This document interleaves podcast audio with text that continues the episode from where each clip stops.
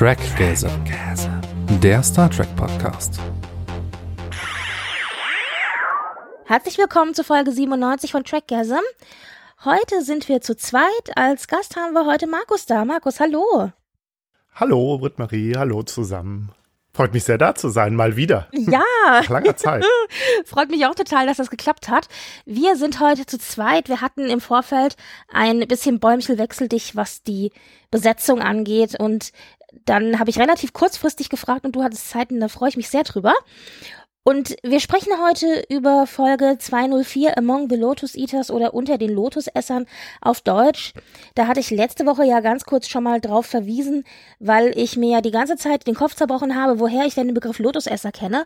Und dann hatte ich sozusagen den Erleuchtungsmoment über Twitter, weil jemand meinte, oh, könnte das was mit der Odyssee zu tun haben? Ich so, aha, ich wusste, daher kenne ich's. Ich hab's, ich hab's nicht äh, irgendwie hingekriegt, äh, mich zu erinnern, woher ich es kenne. Das, das war die ganze Zeit so, oh, ich kenne das, ich weiß, dass ich das kenne. Es liegt mir auf der Zunge. So ging mir das die ganze Woche vor der Folge. Und ja, aber bevor wir da genauer zu kommen und uns damit beschäftigen, Natürlich ein paar Worte zu dir. Du warst schon mal da, hast du gesagt, richtig, ist aber jetzt auch schon wieder so lange her, dass es vielleicht für den einen oder anderen tatsächlich sein kann, dass er dich das erste Mal bei uns hört.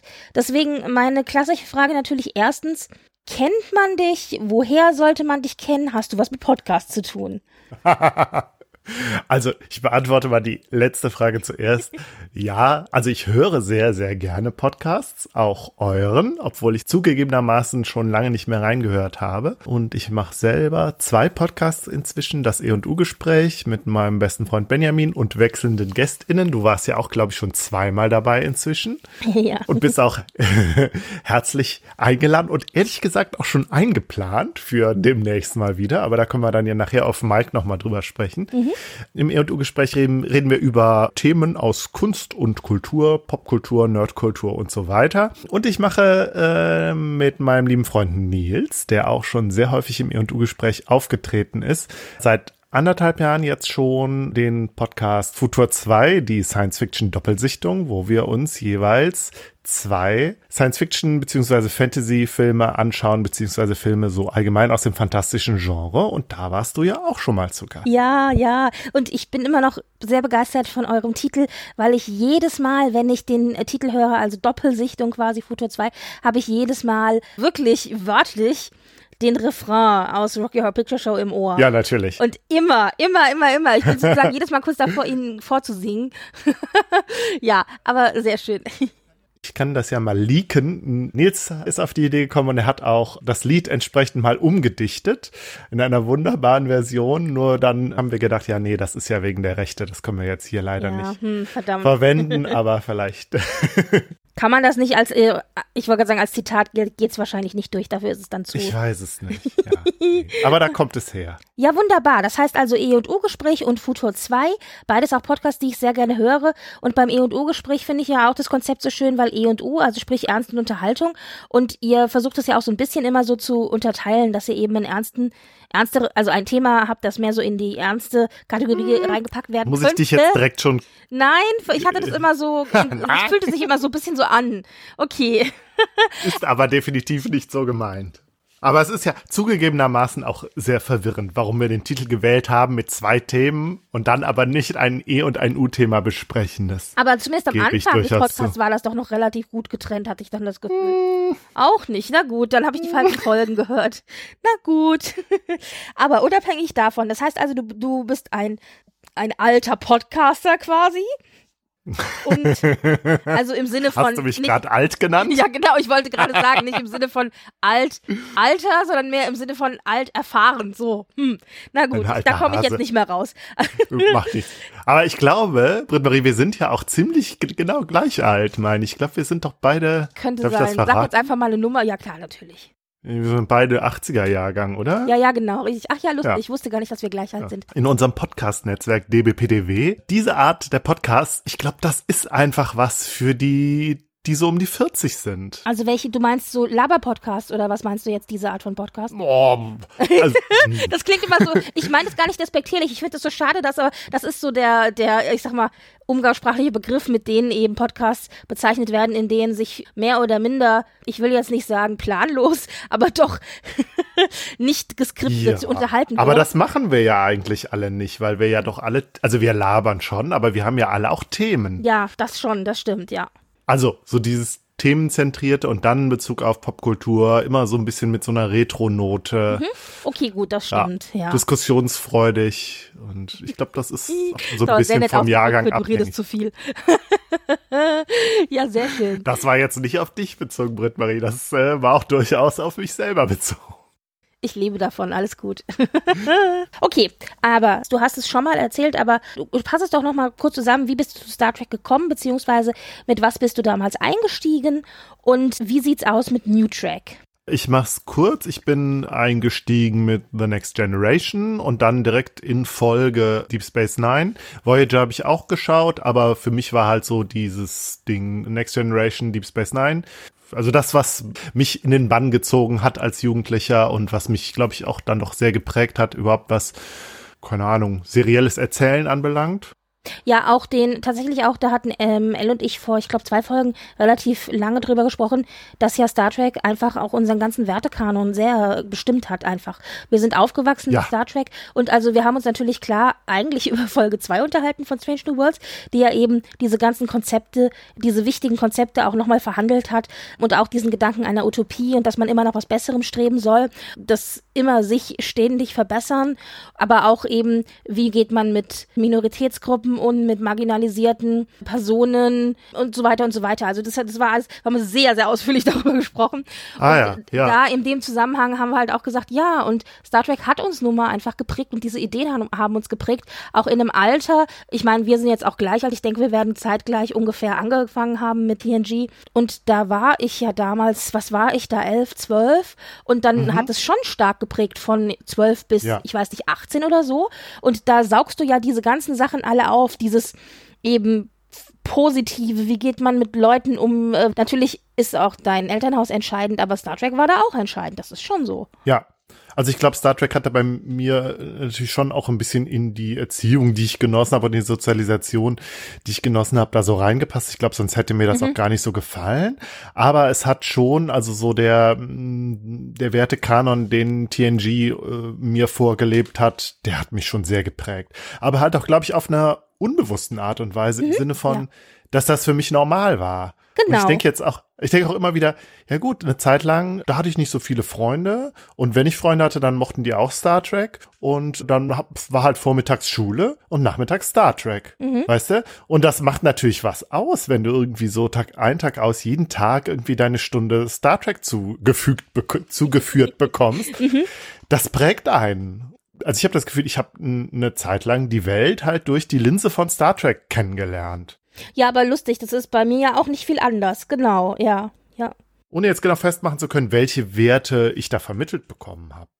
Das ist mir erst später klar geworden. Ja, aber es geht natürlich, du hast schon recht, bei mir war es auch so, es ging natürlich Hand in Hand mit dem, was mir zu Hause auch äh, vorgelebt wurde oder was mir an Werten mitgegeben wurde. Das war schon sehr ähnlich alles. Also ich weiß ehrlich gesagt nicht, das würde mich jetzt wirklich mal interessieren, aber die Erfahrung habe ich halt gar nicht, wie das ist, wenn du zum Beispiel in einem sehr konservativen Haushalt aufgewachsen bist, wo das vielleicht dann alles sehr viel strenger und gar nicht so offen und ich sag mal kosmopolitisch war. Das würde mich jetzt mal interessieren, aber das ist eine andere Frage. Ja, ich meine, da kann Star Trek natürlich auch vielleicht ein bisschen der, der Ausblick sein, sage ich mal so. Also der Blick nach draußen, der Blick auf was anderes, also eine Sozialisationsinstanz, die halt eine, einen anderen Weg aufzeigt. Ja, ja. Spa sehr spannend, äh, aber so haben wir, sind wir gleich wieder abgeschw abgeschweift, verdammt. naja, also aber es sieht so aus, als hättest du, oder als haben wir ungefähr, ja, gleich Star Trek geguckt, natürlich auch dadurch, dass es dann nacheinander auch kam, TNG, DS9, Voyager etc. Und dann hatten wir diese ganz, ganz lange Pause und dann kam, ich sag jetzt mal, New Track um die Ecke. New Track ist ja immer so das, womit so dieses Ganze äh, ab 2017, 2018 bezeichnet wird. Es fing ja mit Discovery an und dann kam ja eine ganze Reihe an neuen Serien. Da eben auch meine Frage, hast du da alles gesehen oder hast du gezielt geguckt? Ja, also du weißt ja, ich bin jetzt nicht der größte New Track-Fan Ja, in general. deswegen habe ich auch echt Und wir haben uns da ja auch überlegt. schon, Ich wir haben dachte uns so, da ja auch oh, schon oft mal so ein bisschen, Markus, also nicht wirklich, Ja, okay. nicht wirklich in die Haare gekriegt, aber schon gemerkt, so, ah, da Ja. sind wir schon sehr anderer Meinung. Und du hattest ja auch schon mal geschrieben, als Nils und ich mal über, äh, ich glaube, Discovery oder Picard gepodcastet haben, da meinst du ja auch schon, oh, da hätte ich jetzt gern mitdiskutiert, weil du total anderer Meinung bist. ja, Ja, eure Discovery-Episode hat mich wahnsinnig gemacht. Und deswegen, ich habe aber auch dann Ach, überlegt, ja. ich habe dann aber auch kurz überlegt, ich habe auch jetzt für heute zum Beispiel überlegt, Markus, käme der in Frage oder nicht? Ach ja, Strange New Worlds ist, glaube ich, noch viel näher dran an dem, womit er, also ich glaube, das, was er bei Discovery an Problemen hatte, ist in Strange New Worlds nicht so dolle. Und dann dachte ich, gut, wir versuchen es nochmal. Habe hab ich so gedacht, aber vielleicht Also, ja, ja, ja, ja, du mich ja jetzt heute. Nein, nein, nein, nein, nein, nein, überhaupt nicht. Nein, also mein Grundproblem mit New Track, wenn man es jetzt mal so nennen mag, ist, dass alles meiner Meinung nach auf Nostalgie basiert. Mhm.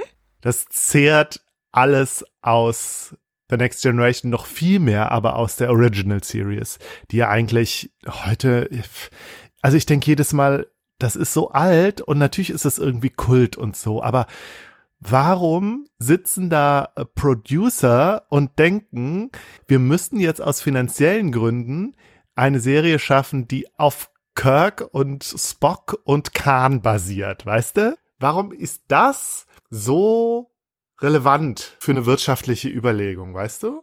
Ja, da habe ich das Gefühl, also das, das finde ich einfach so dumm und da bin ich einfach enttäuscht. Hm. Diese Diskussion nicht, hatten wir jetzt. nicht tra ja, schon häufig. Ja, nee, diese Diskussion hatten wir jetzt vor allen Dingen bei Picard Season 3 sehr, sehr ausführlich. Mhm. Da ist es auch noch mal ein bisschen anders gelagert, aber zum Beispiel ist es für mich ganz klar ein Unterschied zwischen einem Picard Season 3 und einer, einer, einer Discovery-Serie. Und ich bin da ein bisschen anderer Meinung, aber die Diskussion, die machen wir jetzt nicht auf. Aber grundsätzlich kann ich verstehen, was die Problematik Nee, für dich ist. ja. Und du hast also Discovery geschaut, zumindest einen Teil davon?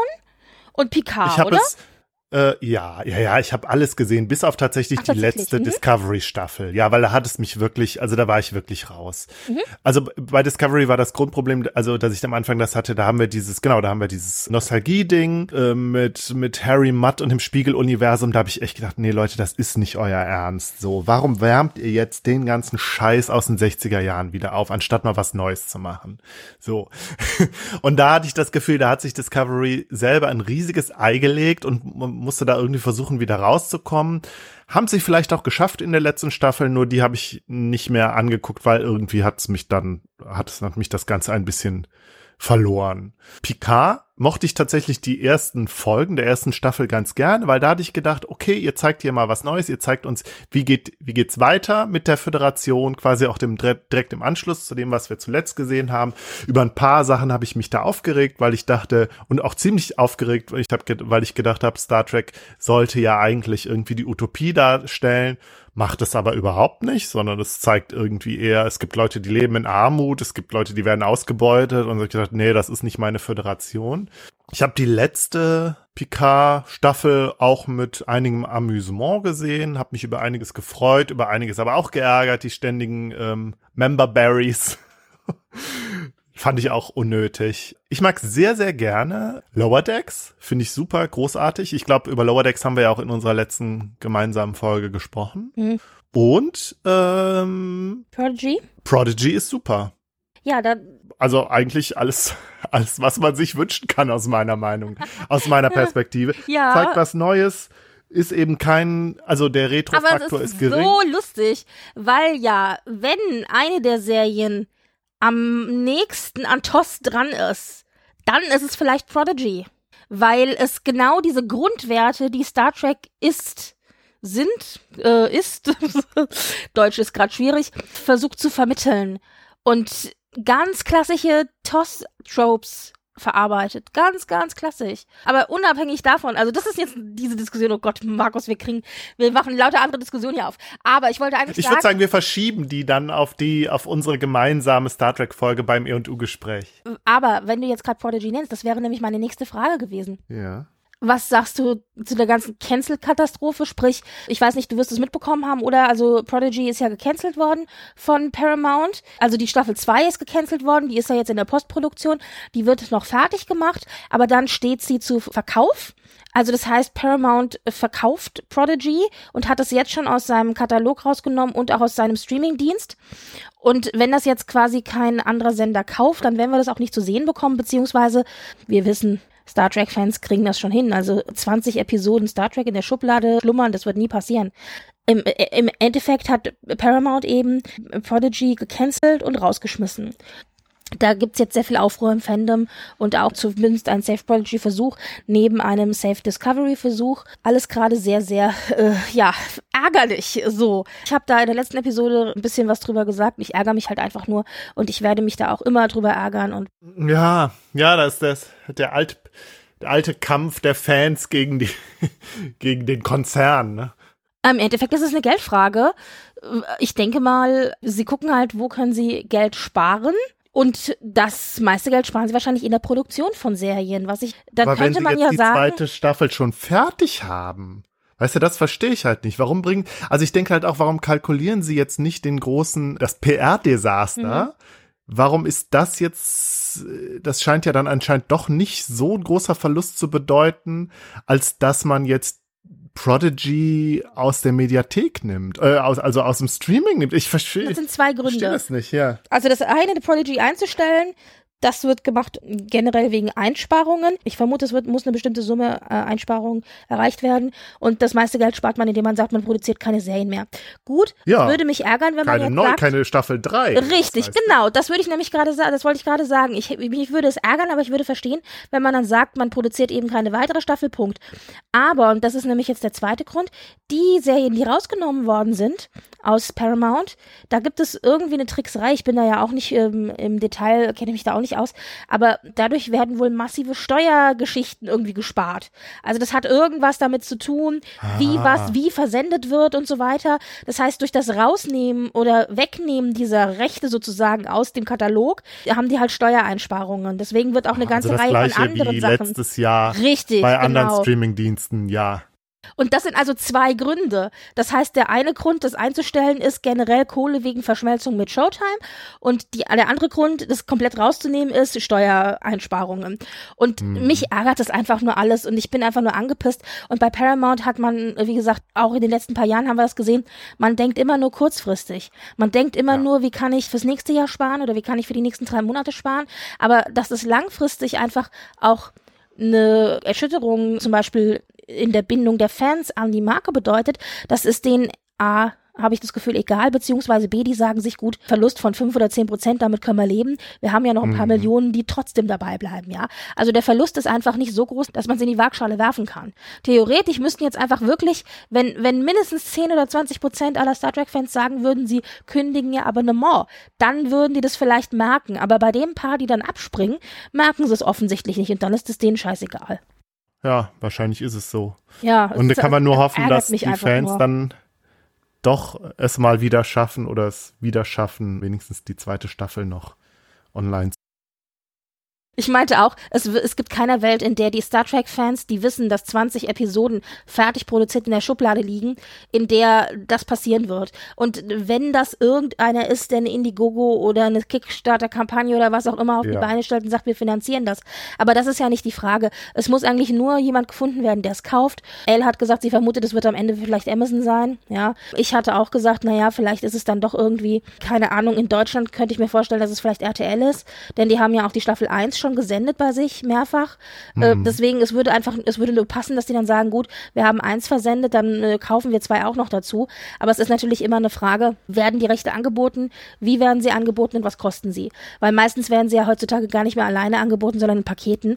Und dann kostet so ein Paket natürlich mehr, als wenn man die einzeln kauft. Ja, also wir werden sehen, wie das weitergeht. Ich bin mir sicher, wir werden diese Staffel auf jeden Fall zu Gesicht bekommen. Die Frage ist halt nur wann. Ja, Ja, also äh, gut. Das heißt, äh, ich höre auch raus, du bist auch ein bisschen angepisst. Ja, ja. Verdammt nochmal. Das war ein kleiner Einblick in deinen Zugang zu Star Trek beziehungsweise zu New Trek. Und jetzt natürlich noch die letzte Frage. Strange New Worlds, das ist ja die Serie, die wir gerade besprechen. Wir sind jetzt in Folge 4, zweite Staffel, aber es gab natürlich ja auch eine erste Staffel. Ich vermute, du wirst alles gesehen haben bisher. Mhm. Und wie fandest du? fast zweimal.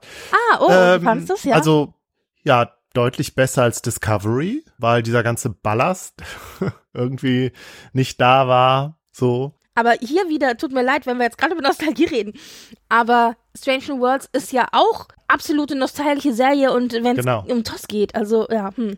Ja, also das hängt der Serie natürlich meiner Meinung nach an. Nur ich finde, sie haben es auf der Basis immerhin geschafft, was Eigenständiges zu machen, Mhm. was für mich in sich einigermaßen konsistent ist. Und ja, ich hatte das ja jetzt auch hier in schon unser Dokument geschrieben.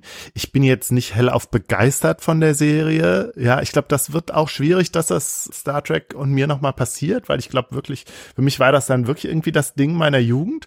Ich mag's, aber dennoch alt, auf jeden mittlerweile. ja, wahrscheinlich, wahrscheinlich. Ich mag's und ich guck's gerne. Es ist immer so irgendwie so der Happy Place, zu dem man zurückkehrt, auch wenn die Folgen ja durchaus auch mal schwere Kost sind.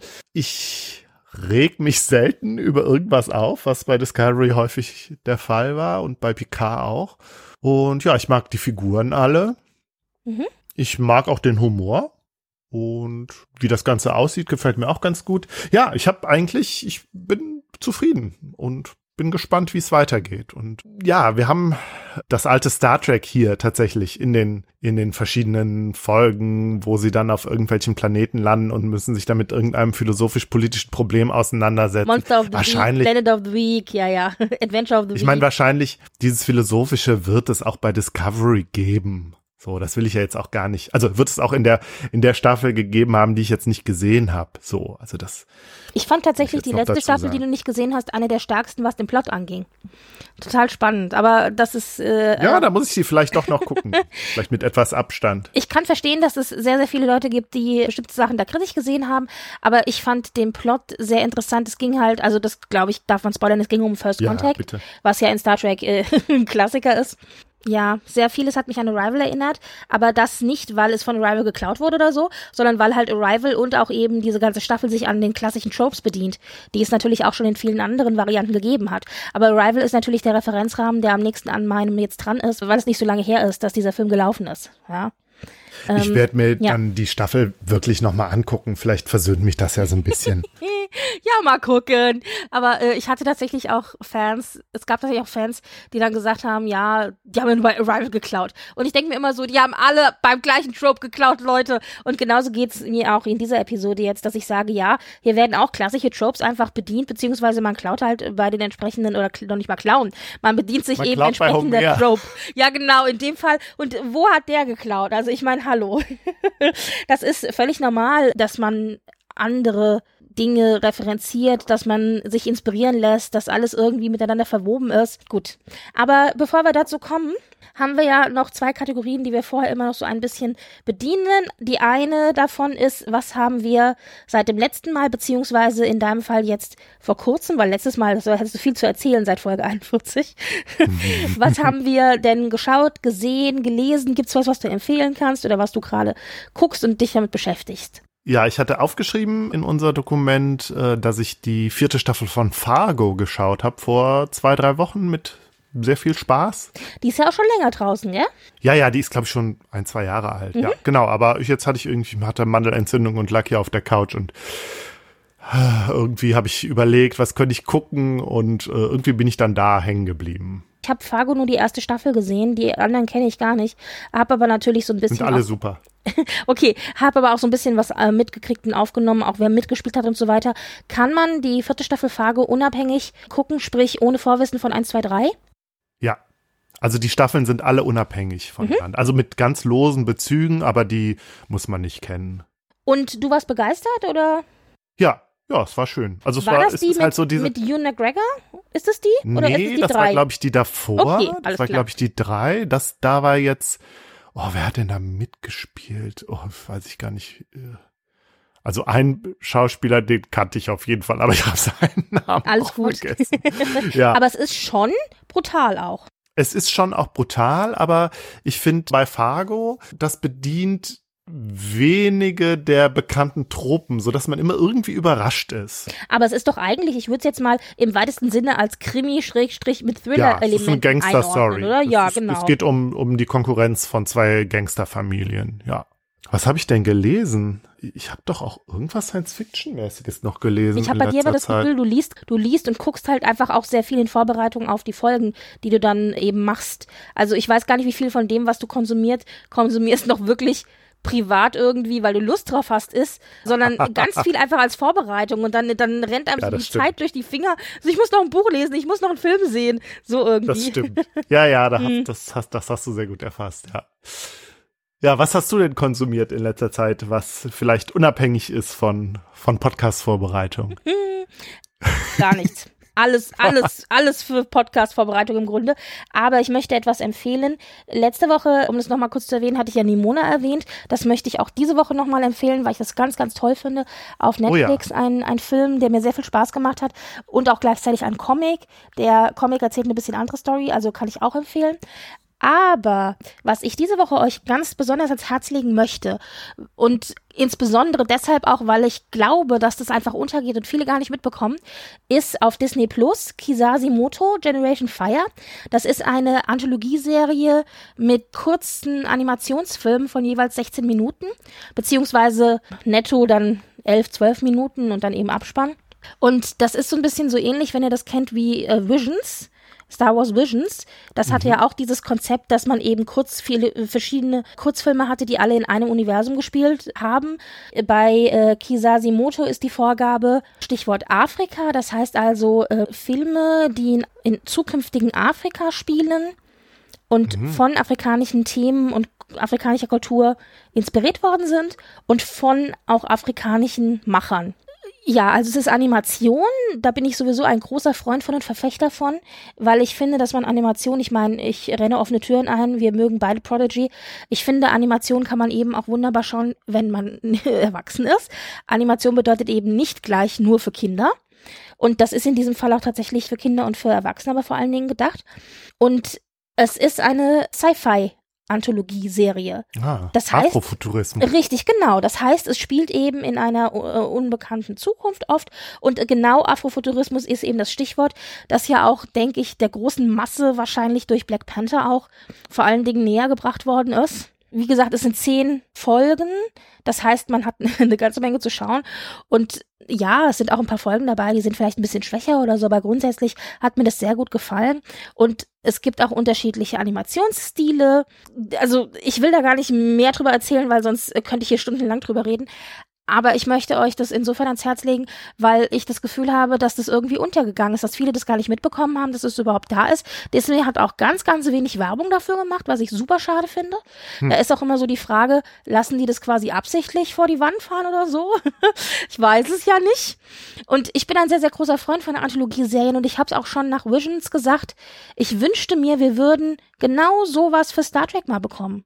Das ist Ja. perfekt für so große Franchises, dass man äh, einfach mal an zehn Leute geht oder an, an zehn Macher oder Teams oder wie auch immer und sagt, okay, ihr habt einen bestimmten Rahmen und in dem Rahmen könnt ihr aber machen, was ihr wollt. Das war, haben sie zumindest bei Star Wars ja auch gemacht. Und da habe ich ja damals schon gesagt, und das sage ich auch jetzt wieder, Visions ist für mich einfach frisch. Es erzählt altbekannte Tropes, aber ganz frisch und in einer Art und Weise, die man halt so nicht so häufig gesehen hat. Und das würde ich mir für Star Trek wünschen. Und ich bin ja auch ein ganz, ganz großer, großer Verfechter von Anthologieserien ganz generell. Und ich würde mir so für einen Star Trek gerne auch, also ich würde mir auch eine Anthologieserie mit äh, jeweils einer Stunde Folgen wünschen. So ist es nicht. Aber wenn wir keine Stundenfolgen kriegen, dann nehme ich auch Kurzanimationen. Mhm. Ja, also das möchte ich euch sehr ans Herz legen. Das hat mir sehr gut gefallen. Und wie gesagt, es waren ein paar dabei, die waren ein bisschen schwächer und ein paar, die waren sehr, sehr stark. Das ist natürlich immer auch subjektiv. Aber grundsätzlich ist diese Serie wirklich auf einem hohen Niveau. Selbst die, wo ich sage, die waren vielleicht ein bisschen schwächer, selbst da ist es Jammern auf hohem Niveau. Ja? Also keiner dieser äh, Filme war schlecht. Keiner. Durch die Bank. Ah, interessant. Ja, also kann man Cool. wirklich sehr, sehr schön schauen. Und dann habe ich gesehen, tatsächlich, das war so ein super Meta-Ding.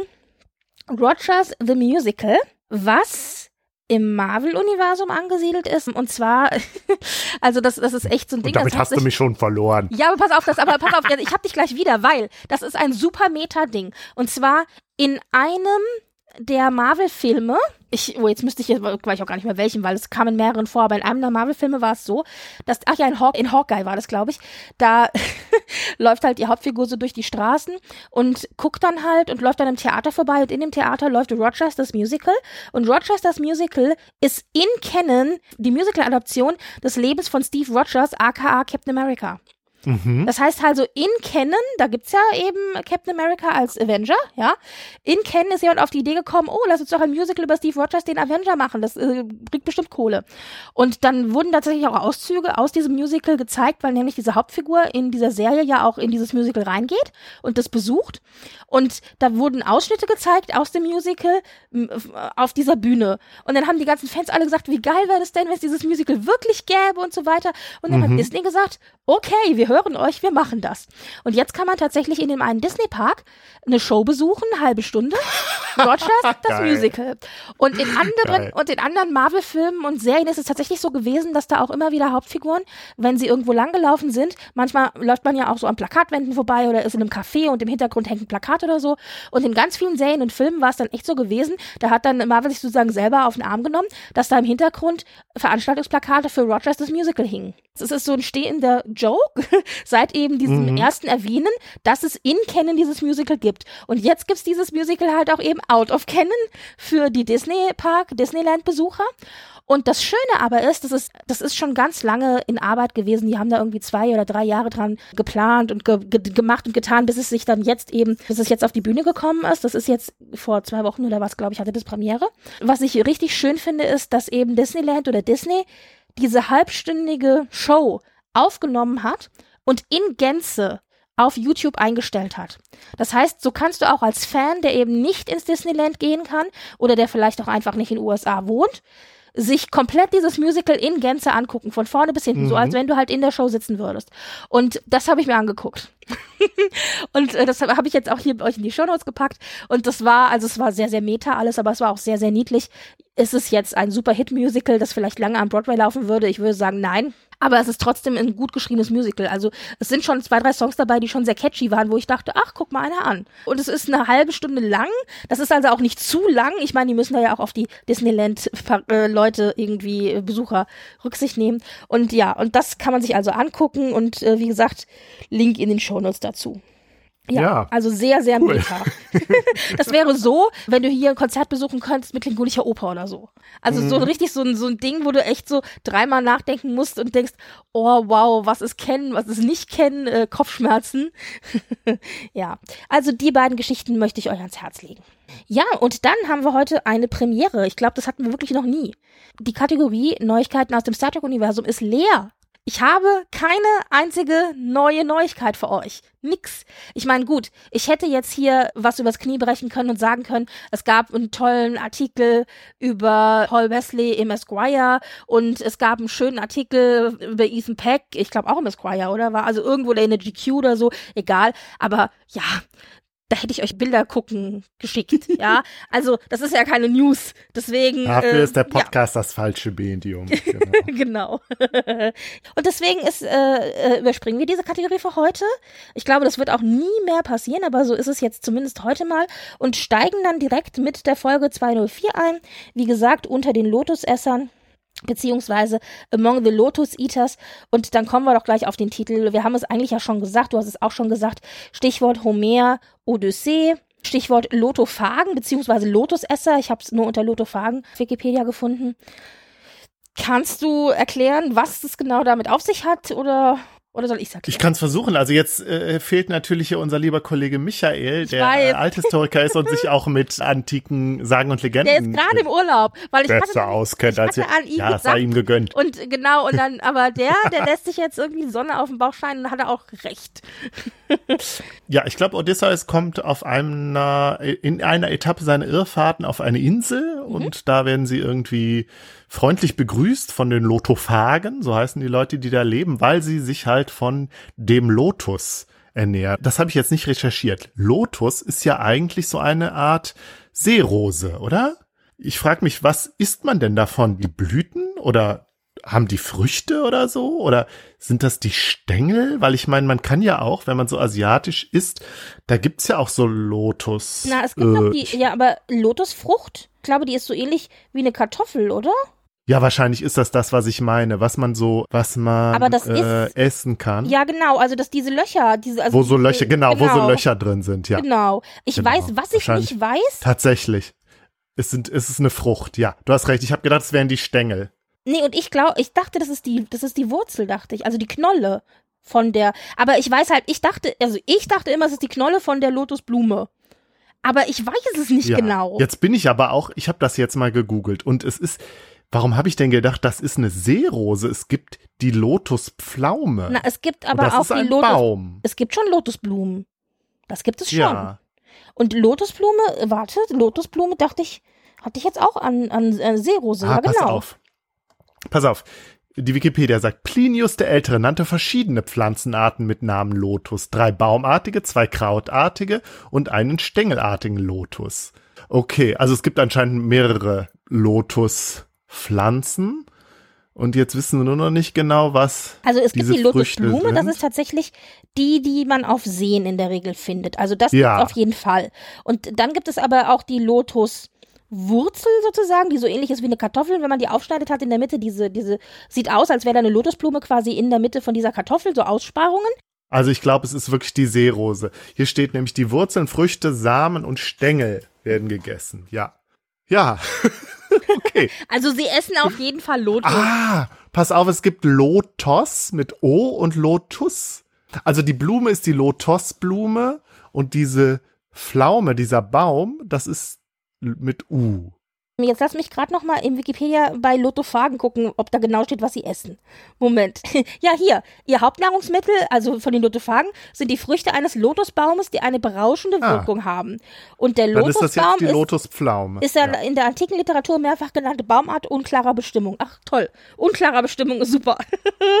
ja. Pass auf, nee, pass auf. Bei dem in Homers Odyssee erscheinenden von den Lotusessern verzerrten Lotus, also mit O, handelt es sich vermutlich um die Lotusblume, eine schon bei den alten Ägyptern als Nahrung belegte Wasserpflanze und nicht um den Baum. Okay, also wir haben es jetzt, wir haben die Also hattest du recht mit der Blume. Perfekt. Sehr schön. So, okay, gut. Also ja, seine äh, äh, Odysseus und seine Mannen stranden bei den Lotusessern und die essen halt diese Lotusfrucht oder den was auch immer Mhm. sie essen und dadurch werden sie halt high und quasi in so einem äh, immerwährenden Euphoriezustand, der sie aber auch alles andere vergessen lässt. Also alle Sorgen und ihre Vergangenheit und sie sind quasi in so einem ja, so einem äh, Amnesiezustand. Drogen, drogenartigen Amnesiezustand. Mhm. Ja, so. Aber Odysseus will ja weiter und deswegen, ich glaube, verschleppt er seine Mannen wieder aufs Boot. Und Ja, das fand ich auch so krass. Also der zwingt die wirklich, also der schleppt die wirklich zurück aufs Boot, obwohl Mhm. die die ganze Zeit sagen, sie wollen nicht mit. Und dann, also wie Gefangene. Und dann schleppt er die echt zurück aufs Boot und fährt los. Und dann stand irgendwie noch so im Text, dass sie wirklich auch weinen und klagen und nicht mitwollen. Und ja, Pech gehabt. und dann am Ende noch, Ja, so, aber er also steuerten wir mit trauriger Seele von dannen. Ja, ist gut. aber Odysseus erkennt ja, dass das eben kein echtes Glück ist, ne? ja, sondern ein ja. Künstlich geschaffenes Paradies durch eben diese Droge. Und aber ebenso dieses, diese Geschichte vom Vergessen eben, das ist ja eigentlich das, was hier auch Ja. Schlüssel, der Schlüssel ist, dieses, also sie kommen eben wohin, sie essen was, sie vergessen, wer sie sind und woher sie kommen. Und das ist ja eigentlich so das, worum es hier geht und worum es auch hier in dieser Folge eben geht. Und auch etwas, was wir durchaus ja in Star Trek auch schon in der einen oder anderen Folge zu sehen bekommen haben. Hinlänglich, ja. Genau, eingefallen ist mir da, wobei ich da extra, ich musste noch mal googeln, weil ich kam in Detail nicht mehr drauf, aber eingefallen ist mir da die Folge TNG 514 Conundrum, wo ja auch die TNG-Crew irgendwie vergisst, wer sie sind und irgendwie mit Hilfe des Computers dann rausfinden müssen, wo sie sind und warum sie auf diesem Schiff sind und überhaupt sowieso. Ähm, aber wie gesagt, das hatten wir schon mehrfach, ja, ja, ja. Und geschrieben hat das Drehbuch für die Folge Kirsten Bayer und Davy Perez. Auch ein Team, das wir ja hinlänglich kennen aus Trek, sage ich jetzt mal wieder, im weitesten Sinne, also Discovery etc. Und Regie geführt hat Eduardo Sanchez, der auch schon in dem einen oder anderen Film Regie geführt hat, also Blair Witch Projekt zum Beispiel. Wir beginnen diese Folge im Grunde mehr oder minder mit Ortegas, also ihre Szene kommt zwar ein bisschen später, aber es beginnt mit Ortegas, die eben die Eröffnungsworte bekommt in Form ihres persönlichen Logbucheintrages und die Folge selber erzählt, ich habe es ja schon gesagt, deswegen ja auch Lotusessern, die Story von einem Teil der Crew, die auf Riegel 7 eine Mission erfüllen muss und dort dann eben aus diversen Gründen vergisst, wer sie denn ist und dann das Abenteuer, das damit zusammenhängt. Und wir haben einen Teil der Story, die sich eben dann auf Riegel 7 abspielt und einen Teil, die sich auf dem Schiff abspielt. Wir hatten ja schon mal gesagt, dass Strange New Worlds so ein bisschen versucht, immer bestimmte Genres zu bedienen. Letzte Woche hatten wir klassische Zeitreise-Episode, davor hatten wir Gerichtsdrama und hier, denke ich, kann man vielleicht im weitesten Sinne sagen, Abenteuer oder Entdeckungsreise. Mehr so Abenteuerreise. Ich meine, Odyssee liegt es ja auch nahe. Es war ja im Grunde auch nichts anderes als die Geschichte einer großen Abenteuerreise. Mhm, und vielleicht, wenn wir jetzt auf Science-Fiction-Subgenres gucken, finde ich ganz interessant, so dieses, eine Raumschiff-Crew kommt auf einen Planeten und das ist so ein bisschen die, eine degenerierte Kolonie quasi. Was wir ja auch häufig schon bei Star Trek hatten. Also ja. irgendwelche eine vergessene Kolonie und die hat sich irgendwie, ja, hat vielleicht irgendwelche Techniken verloren oder ist irgendwie, es ist zu einer Gewaltherrschaft gekommen und so und das sehe ich da jetzt auch so ein Stück weit. Wir beginnen mit der Enterprise und der Cayuga, beides Schiffe. Die Cayuga ist das Schiff von Captain Battelle, die hier jetzt plötzlich wieder aufgetaucht ist. Ich, ich hätte ja gesagt, oder ich hätte vermutet, wir bekommen Captain Battelle, nachdem sie ja gegen Una, die Anwältin war, erstmal eine Zeit lang nicht zu sehen. Aber nein, hier ist sie wieder.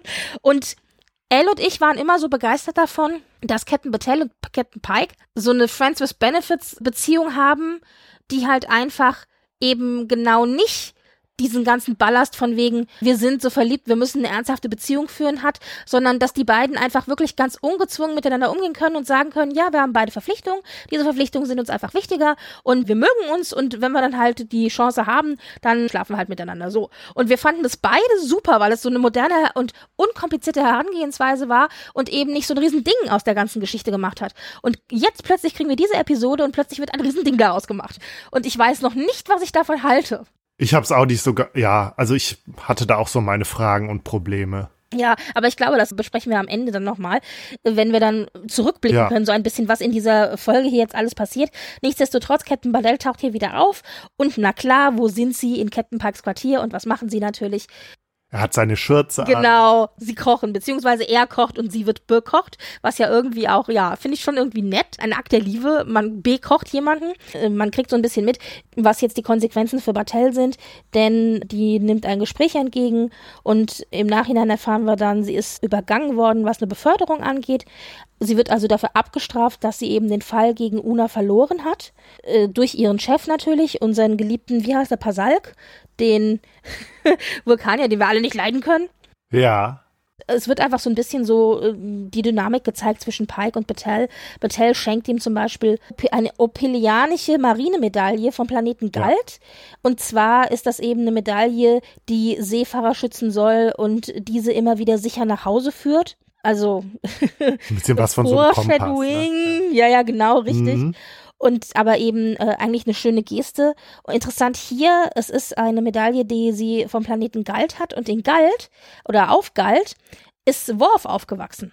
Ah, also der ist ja adoptiert worden nach Kittelmeer ja. von seiner menschlichen Familie und die lebte eben auf Galt. Ja, also das als Stichwort sehr schön. Er bekommt eben von ihr diese Medaille geschenkt, aber nachdem er dann eben erfahren hat, dass sie übergangen wurde bei der Beförderung und dass alles irgendwie gerade nicht so gut läuft, sagt er, ja, vielleicht sollten wir mal einen Schritt zurück tun. Und ich möchte ja nicht deine Karriere gefährden und überhaupt. Und dann sagt Der sie noch, Arsch. dann sagt sie etwas, wo ich noch so denke, ja, genau, weil sie sagt, oh, super Timing, weißt du? Also ja. ich bin gerade irgendwie am tiefsten Punkt äh, überhaupt so meiner Karriere. Alles ist ätzend, ich werde übergangen und geschnitten und bin so ein bisschen ausgestoßen. Natürlich, weil ich mit dir weiterhin auch in Kontakt stehe. Und jetzt kommst du und sagst, ha ja, komm, dann lass uns halt mal Schluss machen. Ja, setz noch einen drauf, ja. Ja, und ich habe auch so gedacht, ey, was für ein Idiot. Und er, man sieht ihm auch irgendwie an, dass er so ein bisschen schlechtes Gewissen hat, aber na gut. Dieses Argument, ich möchte dir ja nicht schaden, deswegen ziehe ich mich zurück, ist auch echt ein fadenscheiniges. Naja. Sie verlässt ihn dann. Ein kleiner Fun Fact, während sie da also äh, kochen bzw. essen, macht er auch eine Flasche Wein auf, die sie sich dann teilen. Und diese Flasche Wein wird kurz angeblendet und da sieht man, dass es ein Chateau Picard Vintage 2221 ist. ganz, ganz großartig. Ich liebe solche Querreferenzen. Ja, Pike ist ein Picard-Trinker. Ja, ein Picard-Weintrinker. Ja. ja. Ja, also. Bartell geht dann von dannen und wir haben ein kurzes Vier-Augen-Gespräch zwischen Pike und Una, die im Grunde zu Pike sagt, ja Mensch, jeder verdient ein bisschen Glück und ein bisschen glücklich sein. Und du bist einfach nur zu feige. Immer wenn es ernst wird in der Beziehung, ziehst du dich zurück. Ich habe jetzt Du hast es schon wieder gemacht, sagt Genau, sie, ne? so ein bisschen bindungsscheu und so oder ja, ich weiß auch Oh, ein nicht. bisschen ist gut, ja. Ja, und äh, ja, doch, genau, du hast es schon wieder gemacht. Und was ich aber auch so schön fand, war, als er zu ihr meinte, du magst sie. Und sie so, ich mag sie für dich. Und das fand ich so schön, weil ja, ich kann auch Una verstehen, dass sie natürlich vielleicht nicht unbedingt ein Riesenfan ist von der Frau, die auf der anderen Seite des Falles stand, Mhm. der Anklage, ja. Aber dann zu sagen, ich bin nicht der größte Fan von, von Bartell persönlich, aber sie ist gut für dich. Also das heißt, da geht's auch eben um die Priorität. Sie prioritiert halt hier die Freundschaft zu Pike höher als ihre vielleicht persönlichen Animositäten gegenüber einer Person. Fand ich auch irgendwie nett. Ja, so wie das so dargestellt worden ist. Mhm. Aber das als kleine Diskussion der beiden noch zwischendrin, das wird halt für später ja nochmal wichtig. Für uns wichtig wird jetzt, dass eben der Auftrag für eine neue Mission reinkommt, nämlich sie sollen nach Riegel 7 fliegen und Riegel 7 sagt uns was. Woher kennen wir das? Das kennen wir aus The Cage, aus der aller, aller, aller, allerersten Star Trek-Folge, die, glaube ich, damals auch gar nicht ausgestrahlt wurde. Mhm, genau. Damals die einzige Folge mit Captain Pike als Captain der Enterprise. Und da ist das quasi die Vorgeschichte der Folge, Mhm. weil ich glaube tatsächlich ein paar Tage vorher ähm, Pike mit seiner Crew auf Riegel 7 gelandet ist und da irgendwie überfallen wurde von der lokalen Bevölkerung und ja, drei Crewmitglieder, glaube ich, zurücklassen musste, ne? Also drei sind verstorben, genau richtig. Sind- Und das ist eben die missglückte Mission vor sechs Jahren gewesen. Und die hat damals, das hat man in The Cage gesehen, die hat Pike ganz schön zugesetzt. Also der wird in The Cage an einem Punkt gezeigt, eben nach dieser Auseinandersetzung auf. Riegel 7, Ja. genau, in der er doch ziemlich mitgenommen ist davon, dass er eben nicht in der Lage war, seine Crew zu entsprechend zu schützen, dass er auch in diese Situation reingekommen ist. Und interessanterweise sieht man eben auch noch in The Cage Spock, denn Spock war ja auch mit dabei bei dieser missglückten Version und den haben sie aber gerade noch so eben retten können. Das erfahren wir dann später hier auch nochmal, das erzählt Pike später auch nochmal dem Außenteam. Und in The Cage wird ja auch ein Spock gezeigt, der noch Verbände trägt und humpelt. Das heißt also hier wirklich der direkte Anschluss eigentlich im Grunde auch an The Cage. Und sowas mag ich. Ich mag es total gerne, wenn so Kleinigkeiten genommen werden äh, oder vielleicht auch nur ein Satz oder was. Hier hatten wir jetzt ein bisschen mehr. Und darauf wird eine komplette Geschichte in einer anderen Serie aufgebaut. In diesem Fall jetzt hier eigentlich diese ganze Episode 4. Ja, und ich meine, Strange New Worlds, die ganze Serie baut ja quasi Ja. auf dieser Doppelfolge, auf diesem Pilotfilm The Cage auf, ne? Genau, The Cage und also den Pilotfilm The Cage und dann die Doppelfolge Talos The 4. Menagerie. Genau. Ja, genau, richtig. Ich weiß gar nicht, wie, wie heißt er auf, auf Deutsch, irgendwas, bla bla bla, Talos 4, genau. Ja, Talos 4 Tabu. oder? Tabu, richtig, so war, Ja. war, war ein schöner, genau, war auch so ein schöner, schönes Ja. Spiel mit dem Titel. Ja, und ich habe nochmal nachgeschaut, wie denn The Cage jetzt eingeordnet wird. Lustigerweise, wenn man sich die Serie, also TOS, auf Netflix anguckt, dann startet die mit The Cage. Ja, Also Cage ist die Folge 0 und mit 1 fängt es dann eben mit den TOS-Folgen an. Und das finde ich aber total schwierig. Also ich persönlich finde das total komisch, weil ja, das ist natürlich die richtige Reihenfolge. Aber jemand, der das allererste Mal TOS sich anguckt, der beginnt dann mit dem Piloten und dann plötzlich in der ersten Folge, also in der darauffolgenden Folge, ist alles komplett anders. Du hast eine komplett andere Crew, keiner Kirk weiß da, was. ja. Genau. Deswegen finde ich, man hätte vielleicht so The Cage, diese Folge 0, irgendwie als extra irgendwo hinpacken sollen oder irgendwie unter Extras und Zusätzliches oder irgendwie als allerletzte Folge mit dem Verweis Pilot oder was auch immer. Aber oder vielleicht irgendwie was vor die Folge noch setzen. Aber das ist immer was, wo ich mir denke, dann kriegst du jemanden schon mal dazu, sich TOS anzugucken, ja, und dann guckt er diese erste Folge und von der ersten zu zweiten ist er dann völlig verwirrt. ja. das stimmt, ja. Naja, aber wie gesagt, auf dieser The Cage-Folge basiert, hast du schon recht, ja, unsere ganze, unsere ganze Serie hier.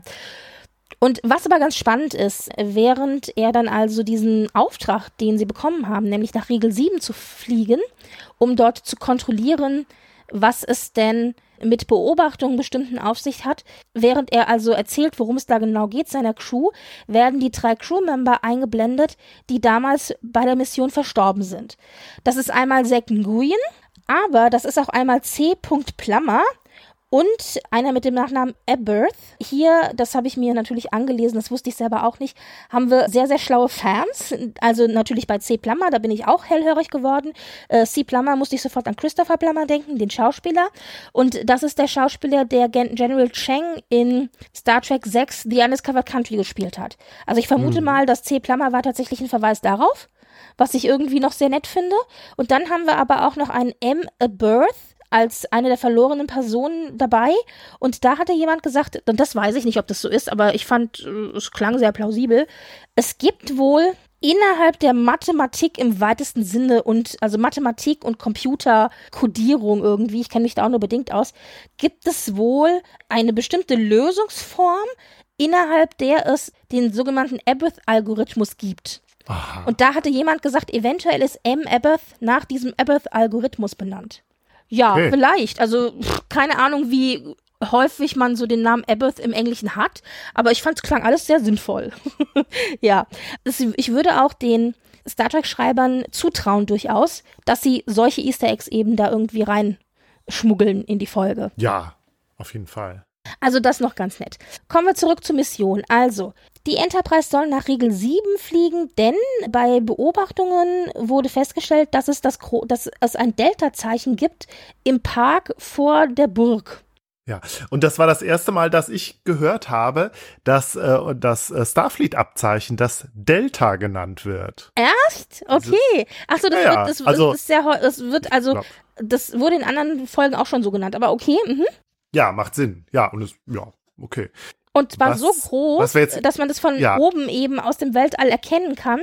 Denn die große Problematik bei Regel 7 ist, dass es eben Störungen in der Atmosphäre gibt und dass man da nicht einfach mal so mit der Kamera irgendwie runterfilmen kann, sondern man kann nur irgendwie ganz spezifisch Momentaufnahmen mit, also quasi Fotografien machen. Und da ist eben eines der Fotos, das weitergeleitet wurde, eben dieses Delta-Zeichen.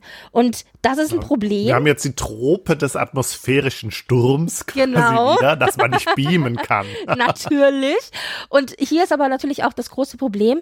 Auf Riegel 7 ist eine Bevölkerung, die eigentlich den Erstkontakt noch nicht hatte. Das heißt, die dürften eigentlich gar nicht wissen, was es irgendwie mit dem Delta-Zeichen überhaupt auf sich hat.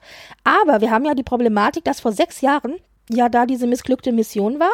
Und bei dieser missglückten Mission hatten die ihre Uniform an, die hatten des, den ganzen Star Trek-Kram mit und so weiter. Also die haben sich ziemlich doof auch verhalten, ehrlich gesagt, weil man beamt ja zu einer Zivilisation, die eigentlich noch gar das keine kam ja Ahnung bei TOS hat. häufiger vor. Genau. Nicht so runter, aber du hast recht, in TOS war das alles noch üblich. Diesmal jedoch fand ich schön, um diese Lücke sozusagen zuzumachen, sagt ja dann Pike auch noch, wenn wir diesmal runter beamen, dann ziehen wir das an, was die Locals tragen und wir nehmen keine Phaser oder Tricorder oder irgendwas mit, sodass auch definitiv quasi, dass wir nichts irgendwie beeinflussen können ja. oder so. Aber ich meine, im Grunde ist es schon zu spät, denn genau das soll jetzt geklärt werden. Woher Das fand kommt? ich auch ganz lustig, weil das war ja so ein bisschen so die lange Nase von äh, ja. TNG zu TOS so hier. Genau. ja, aber auch natürlich immer so dieses klassische war ja auch bei TNG dann, der Captain geht auf keine Außenmission, sondern immer nur mhm. Number One. Also auch immer so, wie kann man nur den Wichtigsten an Bord, den Captain, jedes Mal in ein Risiko schicken? Das war ja dann auch immer so bei TNG eben, dass dann der Captain auf, auf dem Schiff geblieben ist. Hier wiederum ist der Captain natürlich immer mit dabei, klar. Klar. Und Aber auch wegen seines Schuldgefühls. Ja, natürlich, genau. Denn er sagt, im Grunde gibt uns damit die Föderation die Chance, das, was wir damals verbockt haben, wieder richtig zu drehen und irgendwie äh, zu versuchen, unseren Einfluss auf die Gesellschaft, soweit es geht, rückgängig zu machen. Und sie werden jetzt eben runtergeschickt, um festzustellen, was hat es mit diesem Delta-Zeichen auf sich? Bedeutet das wirklich, dass die Bevölkerung weiß, dass es Aliens da draußen gibt oder ist es einfach reiner Zufall? Ist es vielleicht einfach nur eine Kopie, weil sie keine Ahnung einen Rekorder haben liegen lassen oder was? Also es kann ja alles sein. Ja, und Starfleet äh, verlangt es aber halt auch so quasi durch die Blume von Pike, dass er sein, das, was er damals verbockt hat, dass er es wieder richtig stellt. Ja, also du hast es verbockt, dann musst du es auch wieder gerade, gerade, Mhm. genau.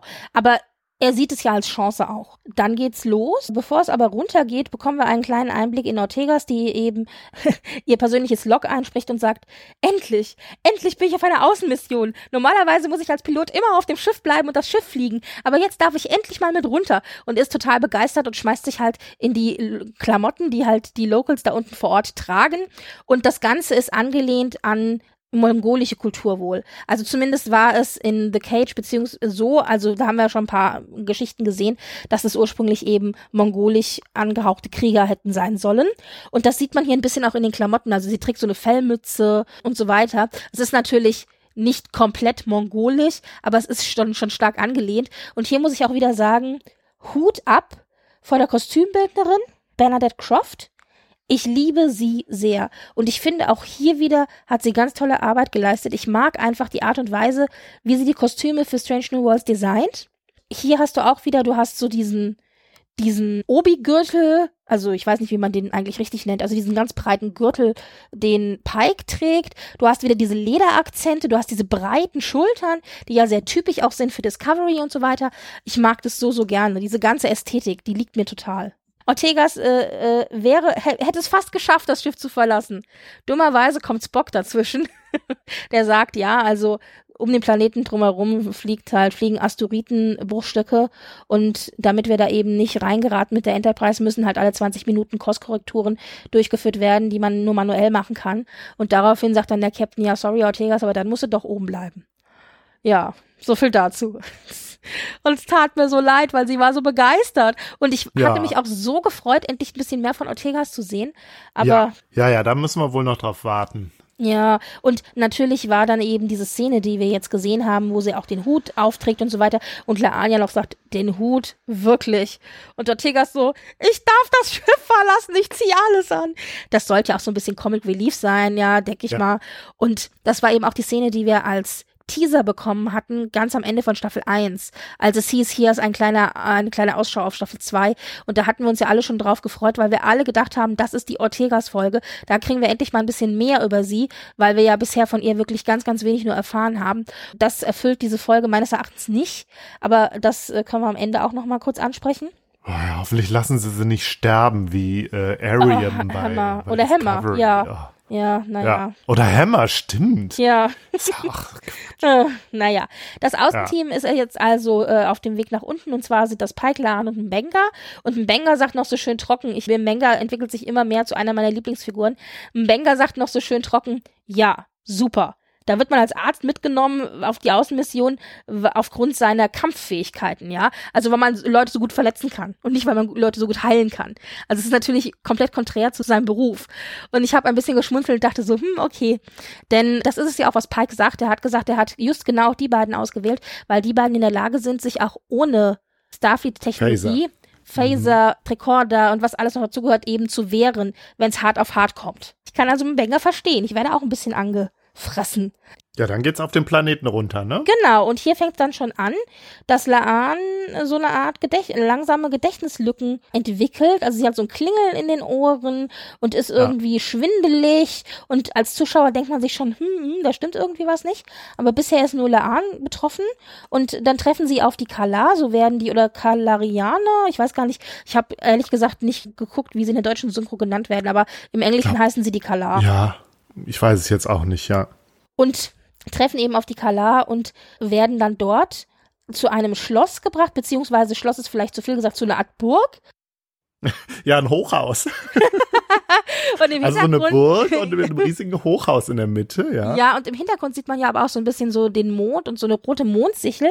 Und das hat mich natürlich, das ist eine klassische Hommage eben auch an den Planeten, wie wir ihn in The Cage gesehen haben, beziehungsweise Mhm. es gibt Auszüge in TOS eben von, von dem Planeten. Und in TOS, also das war ja alles damals noch schön und shiny und bunt und groß und so weiter, sieht man im Grunde wirklich so ein Schloss mit goldenen Zinnen und goldenen Zwiebeltönen Türmchen und so weiter und einem riesigen roten Mond im Hintergrund. Und dass man das natürlich, es sieht aus wie so eine Märchenkulisse aus Tausend einer Nacht.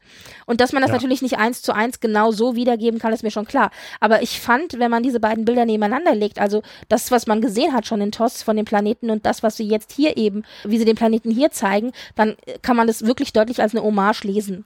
Ja, das ist immer total. das, was ich ja auch sage bei all den anderen Designs, auch beim Schiff und auch bei den Uniformen und so weiter. Frischer Retro-Schick, habe ich es immer genannt, mhm. Weil es doch irgendwie sich anfühlt wie TOS, aber trotzdem irgendwie doch neu und frisch ist. Und hier, das ist hier mit eben der Darstellung des Planeten und dieser Burg und diesem Mond und so weiter doch auch alles sehr, sehr ähnlich. Genau, der Pla Planet ist so eine Art Eisplanet, ne? Also es ist Beziehungsweise ich dachte, es wäre gerade Winter, oder? Vielleicht ja, auch ein oder so. Kann ja, genau. Sein. Wahrscheinlich ist es, genau, wahrscheinlich ist es gerade Winter, ist auf jeden Fall alles sehr verschneit und sehr unwirtlich. Mhm, genau. Und von den äh, Leuten, von denen sie da mehr oder weniger begrüßt werden, die enttarnen sie auch direkt als Starfleet. Also ihre Tarnung, sie sagen, ja, wir kommen hier aus dem Norden. Nein, nein, ihr kommt von Starfleet.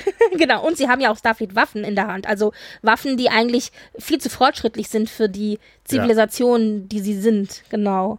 Genau. Und dann werden sie in das Schloss geschleppt und äh, dem Herrscher, dem Lord, zu Füßen geworfen und es stellt sich heraus, das ist Zack Nguyen, ne?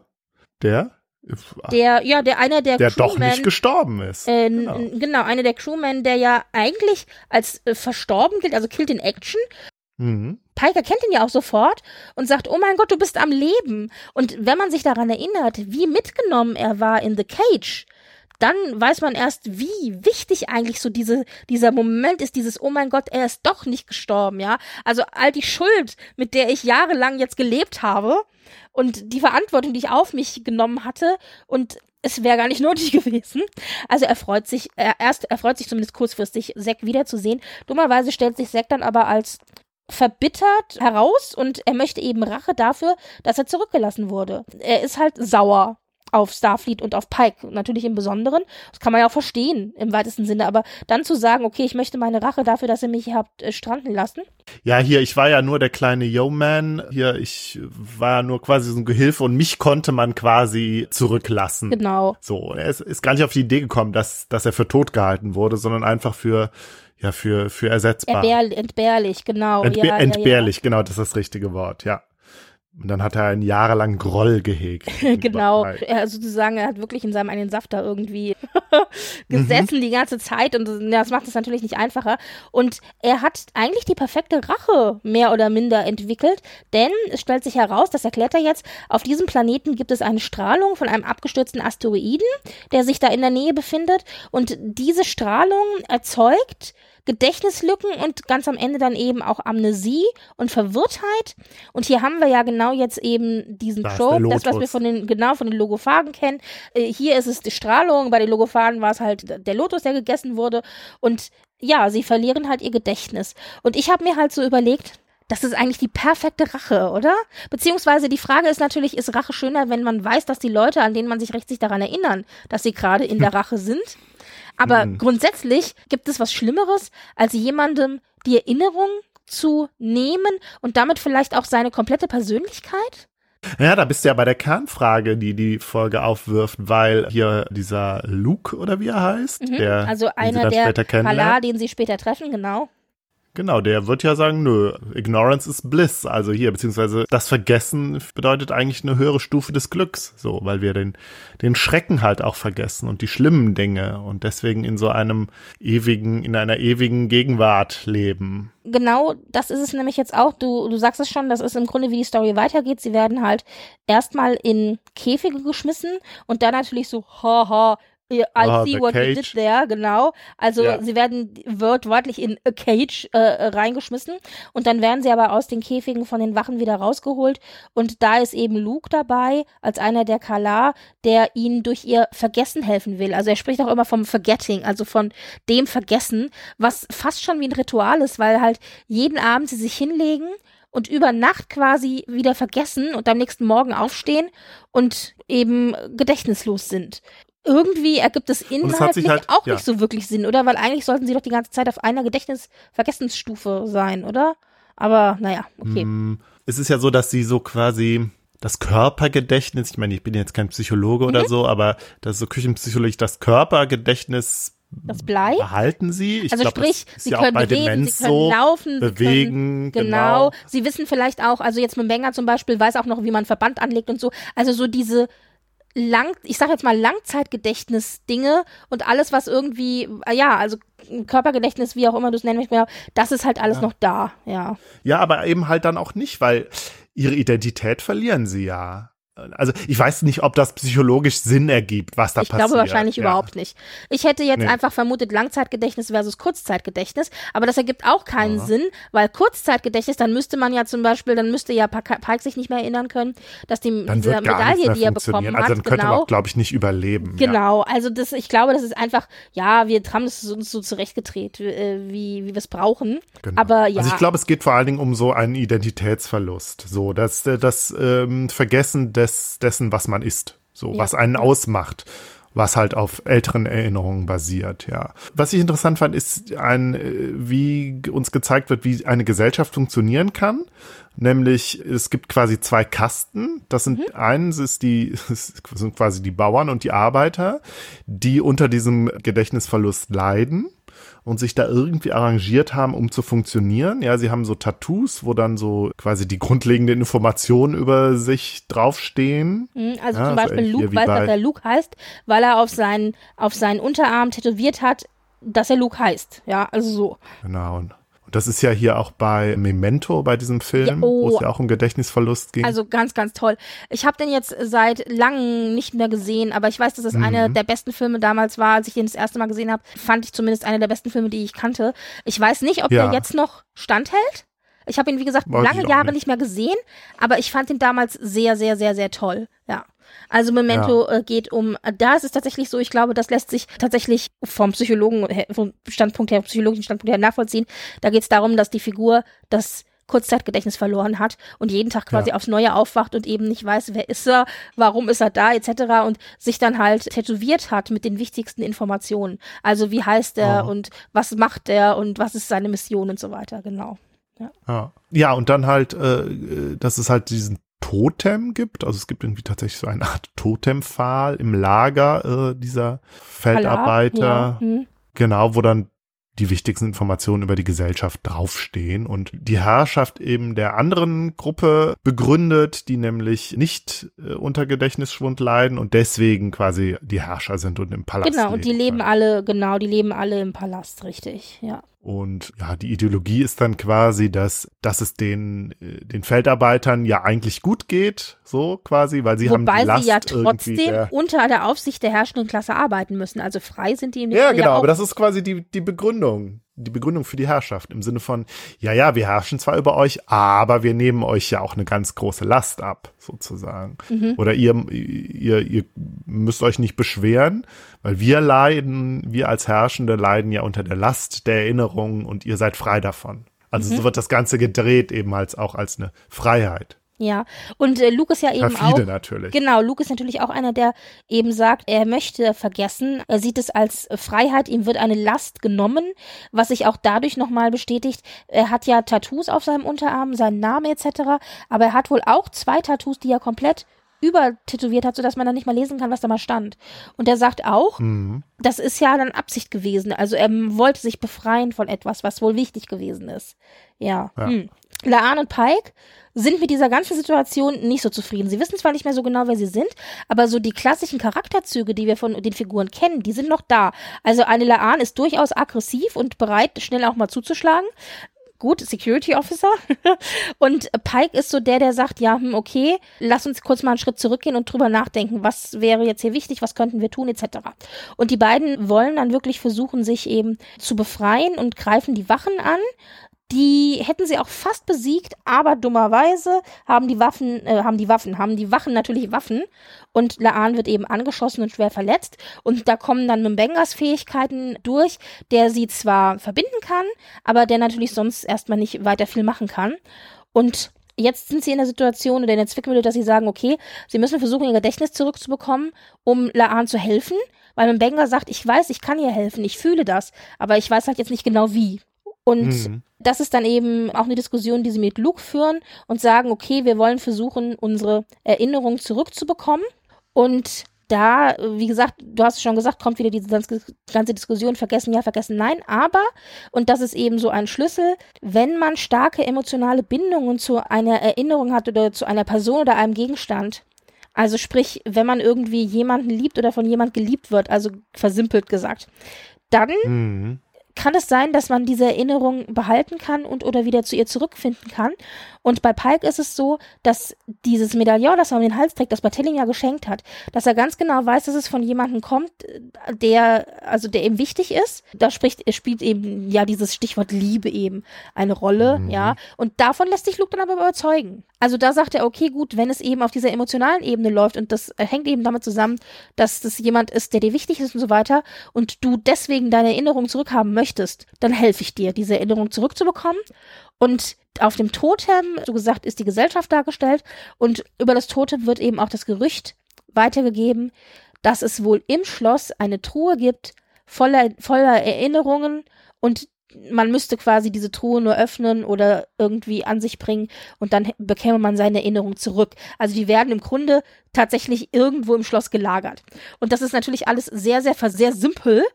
Aber mhm. interessant, dass es so gedacht wird. Und ich musste da sofort denken, vielleicht ist es zu weit gefasst, aber mich hat es total an die Büchse der Pandora erinnert. Ja, ja, schon. Ja, ja, ja, ja. Also so dieses, ähm, ich dieses ganz Büchsen- oder Truhen-Element. Ja. ja. Hm? die Sache mit dem mit dem Stein, ne? Und der, dass er sich jetzt dann doch erinnert, dass, da, dass er ja. da irgendjemand mhm. liebt, das ist ja quasi der der Turning Point irgendwie in seiner Geschichte in mhm. dieser Folge. Ja, also da kann man sich schon denken, okay, jetzt checkt er vielleicht, dass er Battelle dann doch irgendwie liebt, wenn es, wenn er sich dann selbst unter Amnesie quasi dann doch noch irgendwie an sie erinnert. Mhm. Dann scheint er ja doch grad zu checken, dass da doch irgendwie was was mehr los ist und er sich quasi der Sache besinnt. Wir haben ja gesagt, das ergibt irgendwie alles nicht wirklich Sinn, weil wenn er wirklich sich an Dinge nicht erinnern könnte, die mit dem Kurzzeitgedächtnis zusammenhängen, dann wird er sich auch an diese Medaille nicht erinnern. Also ist alles, ja. Aber er erinnert sich nicht an Bartell, ja. aber an das Gefühl, das er damit verbindet. Ich finde ja eigentlich mhm. diese Logik in Kennen ziemlich nachvollziehbar, weil man ja weiß, dass eben starke Emotionen, die man an was bindet, oft dann ja auch eben Erinnerungen oder was auch immer triggern können. Also das finde ich insofern hm. schon nachvollziehbar.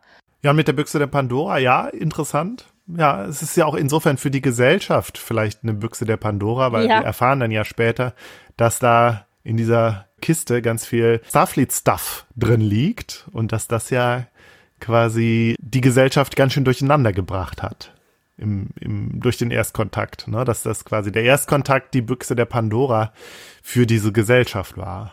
So könnte man das interpretieren, genau. Diese Truhe, die, die, auf die sie ja dann auch im Schloss tatsächlich stoßen, ist natürlich jetzt aber keine Truhe, in der wirklich buchstäblich die Erinnerungen drinne liegen oder so. Also du ist es ja nicht, oh. sondern es ist einfach irgendeine Reisetruhe, die halt übrig geblieben ist von der letzten Mission, die da halt noch so rumsteht. Was ich aber auch noch interessant finde, wenn man nochmal an die Büchse der Pandora denkt, am Ende war ja dann das vielleicht rettende Element oder eben auch verzweifelnde Element, das kann man ja diskutieren, die Hoffnung, die ja als allerletztes mhm. eben noch in der Büchse war und dann rausgelassen wurde. Und das ist ja auch so ein bisschen was, was so dieses, diese Story um Luke herum, was um diese Story sich so ein bisschen dreht, mhm. weil er ja gesagt hat, er möchte eigentlich alles vergessen, aber am Ende ist es eben auch die Hoffnung, also die Erinnerung an die Familie, die er ja vergessen hat, und an die er sich dann wieder mhm. erinnert, nämlich dass er einen Sohn und eine Frau hatte, die ihn dann doch irgendwie erlöst vielleicht auch oder so. Mhm. Ja, spannend. Pike und Mbenga möchten also Laan retten und sie machen sich dann eben auf dem Weg zur Burg, um dort ihre Erinnerung irgendwie zurückzuklauen sozusagen. Und Mbenga und Pike greifen die Wachen an, und Benga hält die Situation unter Kontrolle und schickt Pike dann rein und Pike verbarrikadiert sich mit Luke im Thronraum und hat dann damit ihm eben die Diskussion von wegen, ja, er möchte seine Erinnerung zurück, bla bla. Und Zack Nicht so, mit ha, Luke, ha. Mit, äh, ähm, mit Zack. heißt er mit Zack. Ah, ich habe ja. mich versprochen, ja, entschuldige. Und Zack dann so, ha, ha, es gibt keine Truhe, alles nur Gerüchte und so. Aber, und jetzt kommt nämlich das große Aber, dieses Schloss ist aus Materialien erbaut, in dem ein bestimmtes Eisenerz drinne ist, von diesem abgestürzten Asteroiden. Und deswegen sind sie in der Burg immun gegen diese Strahlung aufgrund dieses Eisenerz ja. in den Wänden. Und so die Helme, Kryptonit. richtig, und die Helme, die die Wachen tragen, sind auch aus diesem, also auch aus diesem Eisenerz hergestellt. Und deswegen vergessen die auch nicht, wer die sind. Also quasi, es wird direkt der Kopf geschützt, direkt das Gehirn.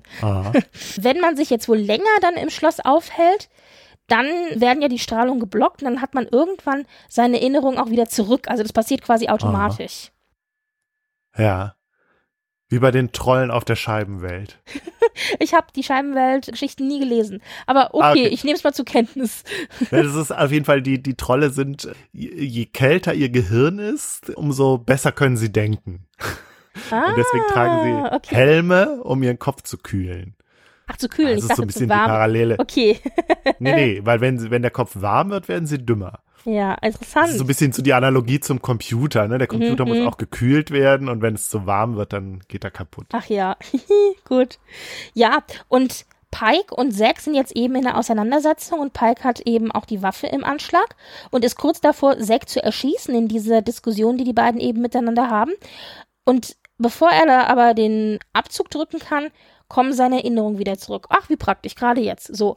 Und, und dann diskutieren sie eben darüber, was denn jetzt passiert wäre. Und, äh, dann sagt Pike, ich finde, was ganz, ganz wichtig ist, er sagt nämlich, Regal, Regal 7 doesn't change you, it just shows you who you really are. Also Regal 7, äh, der Planet, verändert dich nicht, sondern er zeigt dir nur, wer du wirklich bist. Also du bist zurückgeworfen durch diesen Erinnerungsverlust auf das, was dich als Persönlichkeit ausmacht und was dir am wichtigsten ist. Mhm. Und ich bin jetzt hier so ein bisschen zwiegespalten. Also er sagt damit ja Zack auch, sagt er ja auch. Ja, Du kannst uns verantwortlich machen dafür, dass wir dich hier zurückgelassen haben, auch wenn wir gedacht haben, du bist tot. Aber für alles andere, was in diesen sechs Jahren dann passiert ist, dafür bist du selbst verantwortlich. Das kannst du nicht auf mhm. uns schieben. Du musst also auch Verantwortung übernehmen für dein, für dein Handeln. Ja, weil er das ja alles quasi Starfleet und Pike in die Schuhe schieben möchte. Und dann eben an, zum Abschluss dieser ganzen Diskussion, es verändert uns nicht der Planet und diese, diese Gedächtnisverlust, sondern er zeigt eben nur, wer wir wirklich sind. Und das sagt er genau nach der Szene, wo er eigentlich fast Zack umgebracht hätte. Und da kann man sich jetzt natürlich fragen, wer zum Teufel ist Pike? Auf der ja. einen Seite wird natürlich hier ganz, ganz deutlich so dieses Beschützerelement rausgearbeitet. Also dieses, der Captain ist verantwortlich für seine Crew und er tut alles, damit seiner Crew nichts passiert. Das haben wir hier mit Laan, also dieser Instinkt, seine Crew zu schützen, so gut es geht, weil das ist ja auch der Hauptgrund, warum er sich auf den Weg ins Schloss macht, weil sie ja Laan retten wollen. Der ist definitiv noch da und das ist ja eigentlich ein positiver Instinkt, den er hat. Gleichzeitig hätte Zack einfach jetzt auch umgebracht. Er hätte nicht zehn Sekunden, also wäre zehn Sekunden später die Erinnerung da gewesen, dann wäre er tot gewesen. Und da frage ich mich auch, was ist Pike dann? Ist er dann äh, auch parallel zu diesem Beschützerinstinkt auf der einen Seite ein kaltblütiger Mörder? Oder wie habe ich das einzuordnen? Das hat mich so ein bisschen hm. zum Denken angeregt. Wie siehst du das? Hm. Also ich denke halt nur, Pike wird uns ja schon als jemand gezeigt, der seine Abgründe hat. Mhm. So, so allgemein. Aber das ging ja bisher eher in die Richtung, dass er halt so mit Traumata zu kämpfen hat. Ja, schwierig zu sagen, weiß ich auch nicht. Also ich meine, die Dis also viele sagen ja dann auch, ja, aber der ist ja kein kaltblütiger Mörder, weil der bringt ja nicht einfach nee. mal so um, sondern das wäre im Grunde ja Verteidigung gewesen. So. Ah. Aber ich fand das, also für mich war das nicht so eindeutig alles. Ich fand das schon sehr, sehr schwierig, dass das genau in dieser Situation dann eben die Erinnerung auch zurückgekommen ist. Ja, wer weiß, ob sie damit noch irgendwas machen. Hm. Aber vielleicht äh, habt ihr da noch irgendwie, ja, vielleicht, liebe Zuhörer, erzählt uns mal, was ihr davon gehalten habt. Ich bin da so ein bisschen ratlos zurückgelassen worden mit, mit dieser Szene. Und naja, jetzt löst sich eben am Ende alles in Wohlgefallen. Also Pike hat seine und Laan und Benga sind jetzt alle in der Burg. Sie haben alle ihre Erinnerungen zurück in der Kiste, in der, die dann da noch Starfleet-Utensilien drin hatten von der letzten Mission, waren, oh Wunder, Wunder, auch irgendwelche medizinischen Geschichten drin. Benga konnte, ja. genau, Benga konnte also dann Leanne retten. Zack wird verhaftet und von Pike eben wieder mit nach Hause genommen. Der muss sich da eben von dem Gericht äh, verantworten. Alles ist wieder Friede, Freude, Eierkuchen. Äh, das ist die Storyline vom Planeten, aber parallel mhm. hatten wir jetzt auch eine Storyline auf der Enterprise. Und zwar während also unten die Leute alles vergessen haben, haben dummerweise oben auf dem Schiff die Leute auch alles vergessen. Also sie waren genau. nicht immun vor dieser Strahlung, denn um den Planeten sind ja Trümmerteile von dem Asteroiden und der Asteroid, also durch den kommt ja diese Strahlung. Ja. Wir merken es das erste Mal, also erste Gedächtnislücken oder Erscheinungen bei Uhura die eben auch dieses Klingeln im Ohr hat und plötzlich irgendwie sich nicht mehr so richtig erinnern kann, ob sie irgendwie einen Report abgeschickt hat Und ja, also ist irgendwie verwirrt.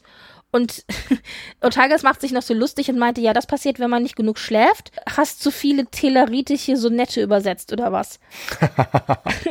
und äh, Teleriten sagt uns ja auch was, auch so ein Verweis, das waren die Aliens mit dieser Schweinsnase, also die diese Schweinsmaske auf hatten in TOS.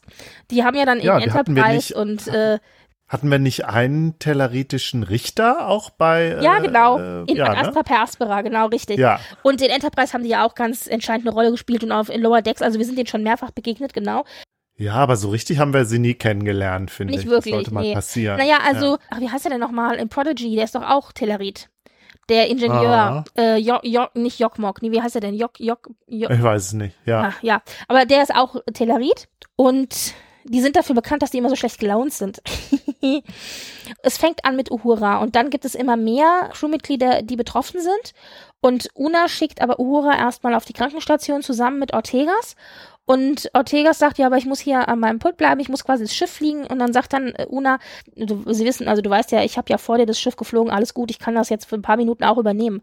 Und dann ist mir wieder eingefallen, richtig, Number One ist ja Pilotin gewesen in The Cage. Mhm. Da sieht man das deutlich, dass sie eben diese Position vorher innehatte. Das hatte ich total vergessen. Das fand ich auch schön. Ich finde auch schön, dass wir tatsächlich in New Track, also Discovery und jetzt eben hier in Strange New Worlds und dann aber auch mit Referenz eben an The Cage, also wirklich ganz altes Track, dass wir da Frauen haben, die Piloten sind. Das ist eben so entgegen diesem Klischee. Flyboy, Mhm. ja, und so. Das, das finde ich eigentlich schon ganz gut. Naja, das also nur als kleinen Fun-Fact nebenbei ja, es verlieren halt immer mehr Leute ihr Gedächtnis und Spock hat dann so eine, äh, ja, temporäre Lösung und sagt, Mensch, wenn wir quasi am Ende alle vergessen, wer wir sind, dann soll doch einfach jeder sein Tablet mitschleppen, wo im Grunde sein Lebenslauf draufsteht, ja? Ja, Finde ich eigentlich eine gute Lösung. Ich meine, gut, das Tablet immer mitzuschleppen ist jetzt ein bisschen anstrengend, aber grundsätzlich finde ich das eine gute Idee. Und dann Ja, sagt er aber auch, äh, Una ist ja. aber nur so eine temporäre Lösung, nur so ein Pflaster, das man drüber klebt Aha. über die Wunde.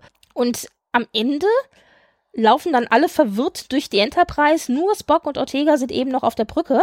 Das sind wohl die beiden, die am längsten durchgehalten haben, bevor dann das Gedächtnis ganz äh, ver verschwunden ist. Hier auch interessant, weil ich dachte, na, gucken wir mal, wie lange der Vulkanier aushält, weil es ist ja eine andere Alien-Spezies. Vielleicht ah. wirkt da die Strahlung irgendwie nochmal anders oder er ist irgendwie länger bei sich oder so. Aber offensichtlich waren dann beide relativ zeitgleich eben ohne ihr Gedächtnis. Dann kommen sie wieder zu sich auf der Brücke. Und ihnen ist aber irgendwie nicht so richtig klar, wo sind sie, wer sind sie, was machen sie.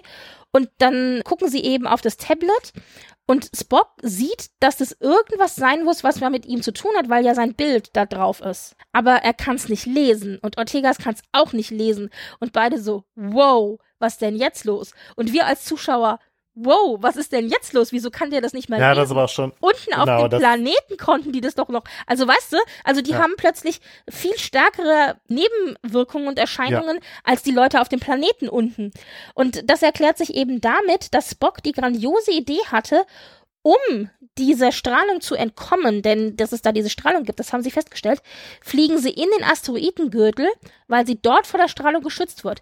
Dummerweise wusste Spock zu dem Zeitpunkt nicht, dass just der Asteroidengürtel ja der Auslöser war. Das heißt, die sind also mitten rein in die Strahlung, die das Problem ist, reingeflogen an die Quelle und dann haben halt extra viel Strahlung abgekriegt.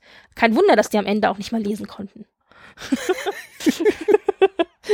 ja, und dann wird uns in Ortegas gezeigt und wie sie eben mit der ganzen Geschichte umgeht. Wie fandst du das? Ja, das, das äh, war so quasi die zweite, die zweite Seite der Medaille, ja. Während uns, während es ja auf dem Planeten sehr stark verhandelt wurde, kann das nicht auch irgendwie was Gutes an sich haben? Kann Gedächtnis, kann Gedächtnisverlust nicht auch irgendwie Glück bedeuten? So haben wir ja hier ganz klar so eine verwirrte Demenzpatientin, ne? Oder, ne? Also tatsächlich sie, die, die dann Panik kriegt, weil sie plötzlich völlig deso- desorientiert ist, nicht weiß, wo sie ist, wer sie ist und so. Und das fand ich, das fand ich eine gute Ergänzung. Also ich fand, das hat, das hat den ganzen Diskurs um das Thema Amnesie dann, dann doch noch irgendwie ein bisschen geerdet.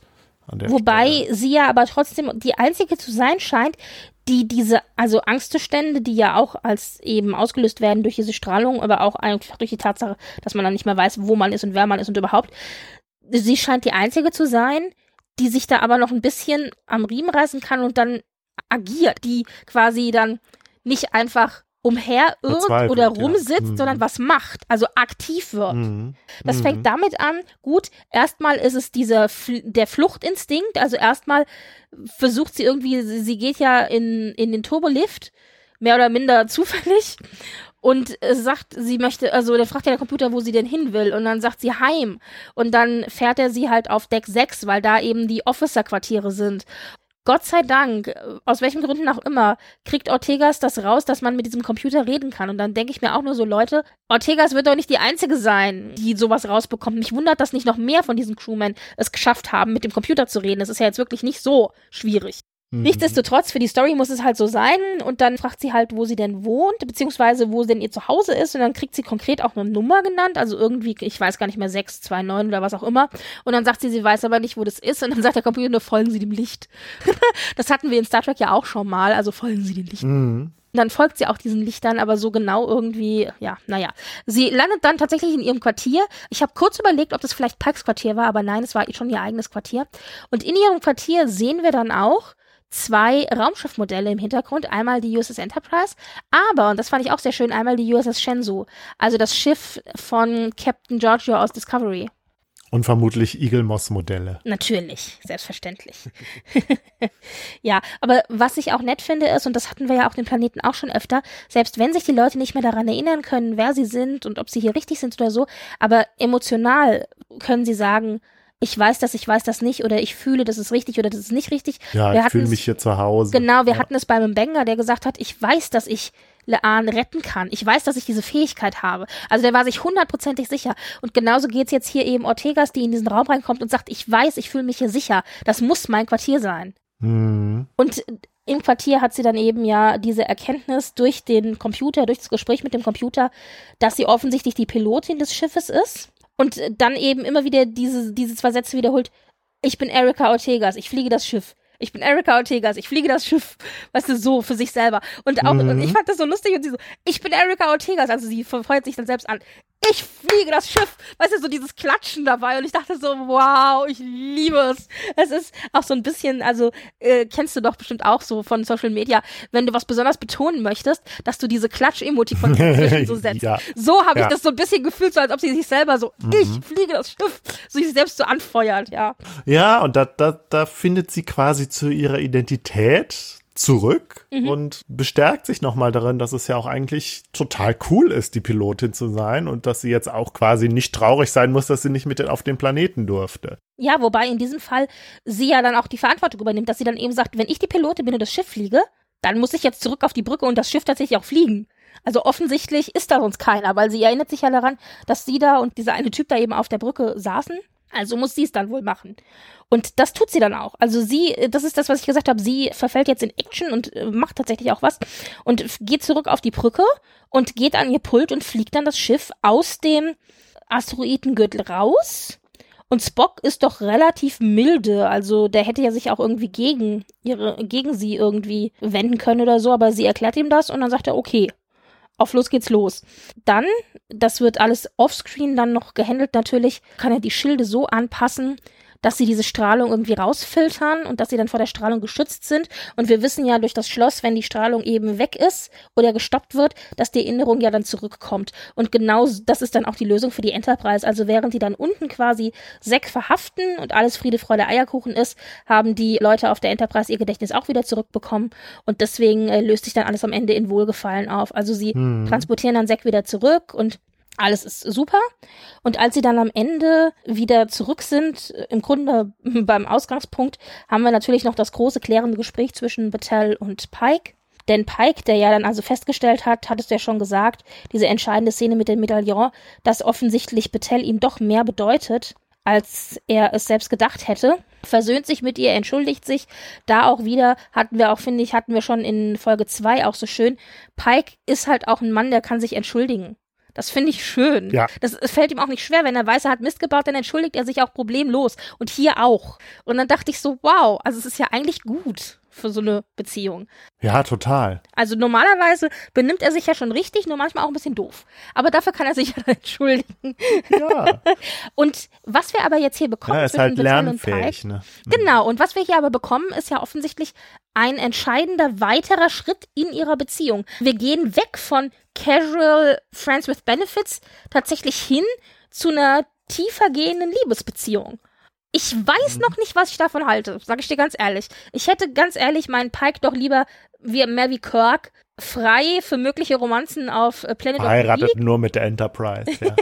ja, aber genau das ist ja übrigens auch so ein Diskussionspunkt zwischen Battelle und Pike, den die beiden ja auch nochmal aufnehmen, dass Pike eben auch sagt, die Beziehung zwischen uns funktioniert halt auch so gut, weil wir beide wissen, wo unsere Prioritäten sind.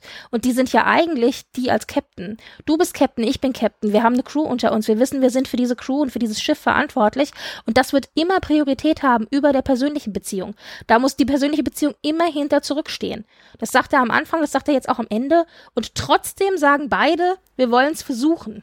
Und es funktioniert so gut, weil wir eben beide wissen, dass Es gibt vielleicht funktionierende Fernbeziehungen und das ist halt, was ich, wo ich auch gedacht habe, ja, jetzt macht da doch nicht so den großen, das, den großen Unterschied auf zwischen entweder wir führen jetzt hier eine äh, Beziehung, wo wir uns täglich sehen, wo wir zusammenleben und wir machen Schluss. Also ja. es gibt funktionierende Kompromisslösungen quasi, die ich auch noch nicht mal als Kompromisslösungen ansehen würde. Also es kann doch auch sehr romantisch sein. Ich meine, wir haben es ja gesehen bei Spock und T'Pring. Das ist eine, wenn das nicht eine klassische Fernbeziehung ist, weiß ich auch nicht. Aber, Eben. aber ja, ihm, der, wie gesagt, bindungsscheu. Also ihm wurde einfach die Beziehung zu eng. Aber Ja. jetzt am Ende eben stellt er ja fest, nein, ich wage diesen Schritt. Das ist ja auch für ihn in der persönlichen Entwicklung einfach wirklich ein ganz großer Schritt vorwärts, dass er sich eben traut und das auch wirklich macht. Und das ist dann das Ende eben von dieser Folge.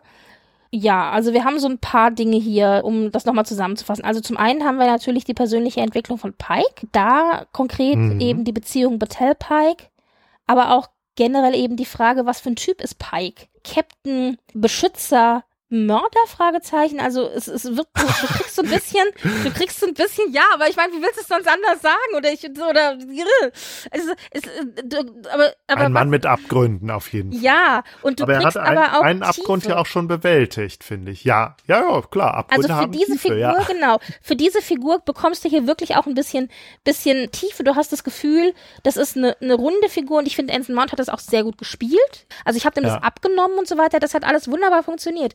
Im Gegensatz dazu muss ich leider sagen, dass alle anderen Figuren um Pike drumherum eine Lean, eine Mbengers und, und aber auch eine Ortegas leider alle sehr, sehr blass geblieben sind. Die haben wirklich kaum Material bekommen, mit dem sie gut spielen konnten. Ja, es ist eine reine Pike-Folge Ja, aber auch so eine ne? Nebenfigur wie Zack, von dem ich mir auch wirklich noch ein bisschen mehr erhofft habe, der war wirklich auch nur so ein Abziehbildchen. Also der war halt einfach nur, ich will Rache, ihr habt mich zurückgelassen, ich bin böse. Und mehr war da nicht. Der war wirklich nur so Mittel zum Zweck, damit die Story eben weiter transportiert werden kann. Und das fand ich schade. Also es hätte einfach so viel mehr sein können. Ja, wir sehen aber immerhin, dass Pike eines seiner Traumen auf jeden Fall jetzt hoffentlich erfolgreich bearbeitet hat, ne? Denn welches? Welchen, welches Trauma? Naja, das, das Trauma mit, äh, mit, mit Rigel Seven, also was er in Ach The so, Cage dieses hat. Trauma. Okay, ja, Ja, gut. das, weil ist, das ist ja quasi abgeschlossen. Ne? Genau, also das ist jetzt ge- abgehakt, genau. Das ist das eine. Das heißt, Pike ist hier aus dieser Episode gut weggekommen. Ortega ist, wie gesagt, leider nicht so gut, denn wir haben uns ja alle gehofft, wir bekommen eine Ortegas-Folge, nachdem Staffel 1 vorbei war. Und ich habe von Uhura zum Beispiel im Direktvergleich in Folge 101 mehr Mhm. erfahren in 45 Minuten, als ich über Ortegas in der ganzen ersten Staffel erfahren habe, beziehungsweise jetzt halt in den ersten, in, also 14 Episoden. Wir sind jetzt schon bei Episode 14. Und ich habe die ganze Zeit gehofft, dass Ortega echt mal ein bisschen was bekommt, wo sie auch einfach Ja, äh, Tiefe spielen kann und so weiter. Und guck mal, letzte Woche, nee, vorletzte Woche hat Number One eine sehr schöne Episode gehabt, wo sie richtig tolles Material bekommen hat, mit dem sie spielen konnte. Also nicht Number One, aber Rebecca Romaine. Letzte Woche in der Zeitreise-Episode hat Leanne, also der Charakter, stand Leanne im Mittelpunkt und man hat wirklich noch vieles über Leanne gelernt, was man noch nicht wusste, zusätzlich zu dem, was wir schon wussten. Und jetzt war diese Woche Ortegas dran und was hat sie an Material bekommen, um damit zu spielen? Gar nichts. Sie hatte im Grunde nur dieses, Hm. ich bin Erika Ortega und ich bin die ich, ich, und ich bin der Pilot und beziehungsweise ich bin Erika Ortega und ich fliege das Schiff. Aber das ist für mich kein, eigentlich ist es keine Identität. das wussten das wir ist schon eigentlich, vorher, ja. eigentlich ist es eine Berufsbeschreibung, die wir hier bekommen. Ja, Also es ist nichts, was mir den Charakter irgendwie auch vertiefen würde, besser verstehen Nee, würde. gar nicht. Hintergrundinformationen, gar nichts. Und wenn das die besagte Ortegas-Folge in dieser Season war, dann bin ich aber ernsthaft sauer, weil das war keine Ortegas-Folge. Also bitte. Da bin ich wirklich enttäuscht. Nee. Ich werde meinen extrem enttäuscht sein, noch ein bisschen nach hinten schieben, weil vielleicht kommt ja noch eine gute Ortegas-Folge. Ja, aber ich befürchte. Oder vielleicht stirbt sie in der nächsten Folge. Nein, nein, nein, nein, nein, nein. aber ich nein, ich will das ja auch nicht. Ich befürchte, das nee. ist die Ortegas-Folge gewesen für diese Folge. Ja. Ah. Ganz ehrlich, von Kirsten Bayer habe ich mir mehr erwartet. Ich bin schon auch enttäuscht ja. von dem, was sie uns jetzt hier geliefert hat an Folge. Ja, es ist Jammern auf hohem Niveau. Die Folge an sich war jetzt nicht wirklich schlecht. Das war eine solide Folge, ja. aber es war halt auch keine exzeptionell gute Folge. Und sie hatte das gleiche Problem für mich wie auch letzte Woche die Folge. Im Gegensatz dazu fand ich zum Beispiel die Folge letzte Woche, von, die, ich, die ich auch nur als solide eingestuft hatte, fand ich tatsächlich besser. Aber ich habe letzte Woche mich schon darüber beschwert, dass die Geschichte letzte Woche nur funktioniert hat, weil plötzlich so viele Zufälle waren. Das heißt, plötzlich konnte man irgendwie mit der Hand die Tür öffnen und plötzlich irgendwie sind sie irgendwie über den Reaktor gestolpert. Also es waren so ganz viele Zufälle, ohne die die Handlung nicht hätte weitergehen können. Und genau die gleiche Problematik hatten wir hier auch. Ja, also ähm, ja, er kann sich dann halt noch irgendwie erinnern, dass äh, die Medaille irgendwas mit Gefühlen zu tun hat, aber ja, und die Medaille ist mal kurz vorher gerade geschenkt worden und ach, oh, zufällig ähm, sind auch beide stark genug, um die Wachen irgendwie lahmzulegen und ach ja, und dann kommen sie auch zufällig einfach mal so in den in ins Schloss und da steht halt zufällig diese Truhe rum und so. Also es sind so viele Zufälle eben wieder, ja. Und das ist halt einfach nur faules Schreiben. Es tut mir leid, aber das ist so. ja. Ja, so, ich habe nichts gegen einen Zufall. Vielleicht auch, ich lasse mir auch noch zwei gefallen. Aber wenn das halt so viele Dinge sind, die am Ende dann dazu führen, dass die Handlung überhaupt weitergehen kann, dann ist es für mich halt einfach ein ja, also ein Qualitätsmangel. Es ist leider so. Und das war letzte Woche in der Folge, es ja. war letzte Woche in der Folge genauso. Und ja, also schade. Aber nichtsdestotrotz, ich sag's jammern auf hohem Niveau. Ja, ja. Also ich meine, ich bin ja eigentlich auch jemand, der sich gerne über schlechtes Schreiben beschwert. Aber hier, ich weiß nicht, ich bei, bei ähm, Strange New Worlds, da drücke ich irgendwie immer beide Augen halb zu und kann das irgendwie genießen. So. Wahrscheinlich, weil ich auch gar nicht mehr so unglaublich viel erwarte. Na, aber die Story um Anson Mount, die hat schon eine ganze Menge rausgerissen. Also dafür war bei Anson Mount einfach zu gut. Man kann nicht sagen, die, die Folge war schlecht, weil dafür war Anson Mount zu gut. Und nee, er hat auch ordentlich, er hat auch einiges bekommen, womit er arbeiten konnte. Ich finde ja auch grundsätzlich die Prämisse zu sagen, dass man, dass man vergisst, wer man ist und so. Das ja. finde ich schon eine sehr, sehr spannende Prämisse, weil das natürlich dann aber auch so zurückgeht, so, also damit werden natürlich Urängste bedient, aber auch die grundsätzliche Frage gestellt, wer bist du? Woher kommst du? Was machst du? Also so diese Grundfragen einfach auch. Und auch die Frage von Identität ist natürlich eine Frage, mit der wir uns seit, seitdem es uns gibt, als Menschheit sozusagen beschäftigen, ja. Das finde ich also ich grundsätzlich sagen, spannend. Ähm so ein Science-Fiction-Gedankenexperiment. Wie funktioniert eine Gesellschaft, die unter Amnesie leidet? Wie mhm. kann die funktionieren? Was gibt's da für politische Implikationen? Das wird hier nur angerissen, aber äh, ja, es hat mir gefallen. Es war, es hat dem Ganzen etwas Neues abgerungen, was ich so, glaube ich, bei Star Trek noch nicht gesehen habe, was aber sehr gut eben reinpasst in den mhm in den Reigen irgendwie der philosophischen Planetenepisoden. ja, du hattest es ja erwähnt, also Stichwort Demenz, Amnesie etc. Beim Stichwort Demenz musste ich an Michelle Nichols denken, die ja an Demenz ja. erkrankt war, bevor sie dann verstorben ja. ist. Ich würde jetzt nicht sagen, es ist eine Hommage an Michelle Nichols, aber ich glaube, das ist schon auch eine gewollte, ja, ein gewollter Gedanke, den man vielleicht haben kann bei dieser Episode. Mag sein, ja. Ich wollte noch sagen, für mich hat diese Folge auch noch ein sehr, sehr deutliches Toss-Feeling irgendwie ausgestrahlt. Also es war die Thematik, diese, diese grundsätzliche Thematik, auch wie du sagst, die Frage, wie kann so eine Gesellschaft äh, funktionieren, was ist mit der Frage Identität etc. etc. Also diese grundsätzlichen Fragen und Themen waren ja wirklich Themen, die wir auch in TOS immer wieder hatten und die da behandelt worden sind. Das heißt, auf der Ebene hat es für mich funktioniert. Wo es aber für mich auch funktioniert hat, war ganz simpel gesagt auf der Ebene der Kulissen. Denn bei TOS war es ja immer so, die hatten ja keine Kohle. Und deswegen haben sie immer die Kulissen genommen, die eben die ganzen Serien, die da auch alle noch gedreht haben, noch hatten. Also das heißt, die haben genommen, was ja, da halt war. die Meta-Paintings, und, ne? Genau, Mhm. und da waren halt erstens diese Paintings, genau, aber da waren halt eben auch die Kulissen vom letzten Western, der da gedreht wurde und vom letzten Ja. Mittelalter-Ritterfilm, der gedreht letzten wurde. Nazi-Film, Und vom letzten ja. Nazi-Film, genau. Das heißt, die haben halt einfach genommen, was da war und deswegen haben wir ja auch schon in TOS, als eben Regal Seven eingeblendet wird, haben wir ja eben dieses, dieses Schloss, das da steht. Das ist wahrscheinlich das Schloss vom letzten Märchen- oder Ritterfilm, das da eben übernommen wurde. Und so ein bisschen dieses Feeling hatte ich hier auch. Es ist natürlich angelehnt, klar, an das, was wir in TOS schon gesehen haben, aber ich hatte hier auch so dieses Gefühl so, die sind in der Kulisse von einem alten Ritterfilm. So irgendwie. Und das ist der Käfig aus irgendwie dem letzten Mittelalterfilm, der hier gedreht wurde. Und das ist irgendwie die Burg von dem Es letzten. gibt ja tatsächlich bei Game of Thrones so eine Szene mit so einem Käfig, aber Okay. naja. ja, also so irgendwie. Und irgendwer hatte auch gesagt, in einer der Reviews hatte ich gelesen, ich habe es leider nicht gesehen, aber irgendwer hatte gesagt, er hat halt die Folge gescreencapped und da hätte man im Hintergrund auch erkennen können, dass da eben diese, die haben ja diese Technik, von wo, wo das auf die Ja, Wand projiziert wird. Gen naja, Meinst du das? Nee, Ja. nee, ja, wo das, wo halt ähm, die Planeten und der Himmel und alles auf diese, auf die Wände projiziert wird. Und dann sieht es so aus, Ja. als stünden sie auf diesem Planeten und so. Und Ja. jemand hatte halt gesagt, ey, man hätte im Hintergrund erkennen können, dass da quasi diese Wand sei. Ja, gut, das sagen immer alle bei, äh, bei allen äh, Serien, wo diese Technik. Ja, also ich bisher, bisher war das bei mir nicht so, aber wenn man das hier hätte tatsächlich erkennen können, kann man sich natürlich auch fragen, ob das nicht vielleicht auch ein kleiner Augenzwinker hin zu Toss war, weil da hat man durchaus auch gerne mal die Wände im Hintergrund gesehen, also so die die Kulissenwände und so. Also es würde mich Ja. nicht wundern, da würde ich tatsächlich den Strange New Worlds Machern zutrauen, dass das Absicht war. Aber solche Dinge, also für mich hat es schon ganz gut funktioniert, auch was die, so dieses ganze Toss-Feeling anging. Äh, ein Aspekt, den ich auch noch sehr spannend fand in Bezug auf die Figur von Anson Mount, also auf Pike. Ja, er hat sein Trauma überwunden, das er eben hatte, hast du ja gesagt, durch die drei verlorenen Crewmen eben, als er das letzte Mal auf dem Planeten war. Aber ich finde auch so diesen Gedanken, das war ja eben diese Diskussion, die wir hatten, ist es besser, Schlechtes zu vergessen? Also Ignorance is Bliss oder Vergessen ist Bliss? Oder ist es besser eben, sich zu erinnern und mit den Schmerzen zu leben, weil manche Erinnerungen den Schmerz wert sind?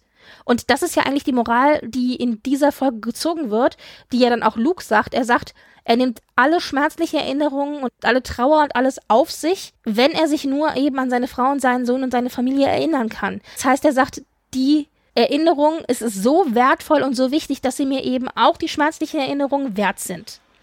Und das finde ich in Bezug auf Pikes Wissen um seine Zukunft total spannend. Weil er hat ja seine Zukunft gesehen, er weiß ja, wie er sterben wird und äh, beziehungsweise wie er, nicht wie er sterben wird, aber dass dieser Unfall die Verletzung nach sich ziehen wird, dass er dann gelähmt ist und nicht mehr sprechen kann und eben in Rollstuhl sitzt und so weiter. Also er sieht es ja als eine Art Todesurteil auch an, das haben wir ja am Anfang der ersten Staffel gehabt und da ringt er ja die ganze Zeit mit sich.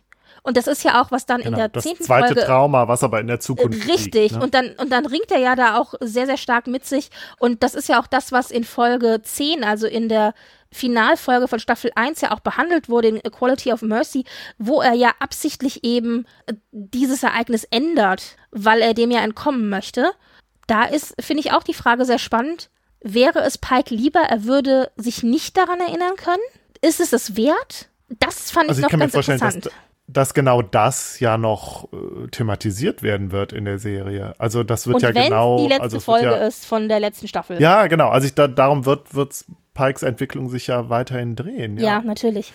ja da wird es natürlich auch keine einfache Lösung geben dann am Ende, weil ich glaube, das ist ja genau das, was uns die Folge sagt. Eine einfache Lösung gibt es nicht. Also du kannst quasi den Schmerz abschneiden, aber das ist keine Lösung. Das ist, ein, ist eben eine Regression oder eine eine Arrested Development Hm, so und um ja, weiterzukommen, um dich weit ja genau Verdrängung, um dich weiterzuentwickeln als Person, musst du halt dich mit deinem Schmerz konfrontieren, du musst quasi auch diese Trauerarbeit leisten und nur dann kannst du dich persönlich weiterentwickeln.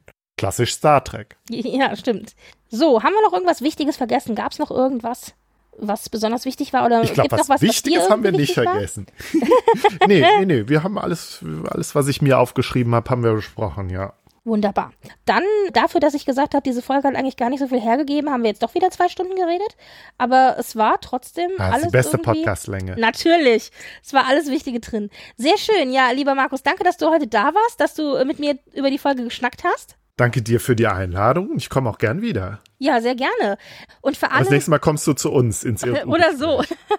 Für alle, die noch ein bisschen mehr von dir hören möchte, du hast ja schon erzählt, welche Podcasts du machst, aber mach ruhig gerne nochmal Ja. Werbung. Also wo sollen sie hingehen? Zum E&U-Gespräch at e-und-u bei Twitter und at Doppelsichtung, das ist äh, unser Futter 2 Podcast. Ja, und natürlich solltet ihr auch generell auf die Website von DBPDW gehen, die besten Podcasts der Welt und da mal stöbern und mal reinhören, was die lieben KollegInnen so alles machen. Wir haben da ja einen ganzen Reigen von unterschiedlichen, äh, also von Podcasts zu unterschiedlichen Themen. Hm? Und aktuell kann man vielleicht erwähnen, also mit Trackgassen sind Ja. wir da nicht dabei, aber ich bin mit Hot Pink bei Lady und dem Frankfurter Kranz mit dabei. Also ich habe ja noch andere Ja. Podcast-Projekte nebenbei. Und im Juli haben wir unseren großen Themenmonat mit dem, dem Thema draußen. Yes. Ja. Genau, und da habt ihr ja dann mit dem E und O-Gespräch ja auch eine Folge zugemacht. Genau, wir haben eine Folge, die wird wahrscheinlich Mitte Juli, also quasi jetzt bald rauskommen. Und ich war zu Gast bei der lieben Angela, der Kollegin vom, Vom Tropenhaus, die hier auch schon gewesen ist als Gast, genau. Genau. Und da haben wir gesprochen über This is how you lose the time war. Ich glaube, so war der Titel. Also Auch schön. Und Äh, auch Sci-Fi, also auch für unsere Hörer perfekt geeignet. Aha. Ja, auf jeden Fall. Genau. Die Trope des Zeitkrieges kennt man, wenn man Star Trek kennt. Ja, natürlich. Star Trek sowieso, aber vor allen Dingen auch Enterprise, oder? Also ist, da Genau, dreht sich genau. am Ende ja dann die ganze, die ganze, die ganze Staffel, die ganze Serie drum. Ja. Ja. Sehr schön, ja wunderbar. Ich schmeiße alle Dinge, die wir jetzt hier erwähnt haben, in die Shownotes. Das sind dann, die sind dann quasi nur zwei Klicks von euch entfernt. Dann geht raus, hört, beziehungsweise schreibt uns gerne, wenn ihr zu dieser Episode noch Feedback habt, Anmerkungen, Kritik, ja, wenn es sein muss. Lob immer Nee. gerne lieber. Und äh, vielleicht, wie gesagt, wenn ihr noch zu Pike irgendwie was äh, habt, wie seht ihr diese ganze Geschichte mit dem, er hätte dann fast seinen Crewman umgebracht, als er nicht wusste, wer er war, sozusagen. Das würde mich echt nochmal interessieren. Und ansonsten hören wir uns dann nächste Woche wieder mit der neuen Folge Star Trek Strange New Worlds. Macht's gut, tschüss. Tschüss.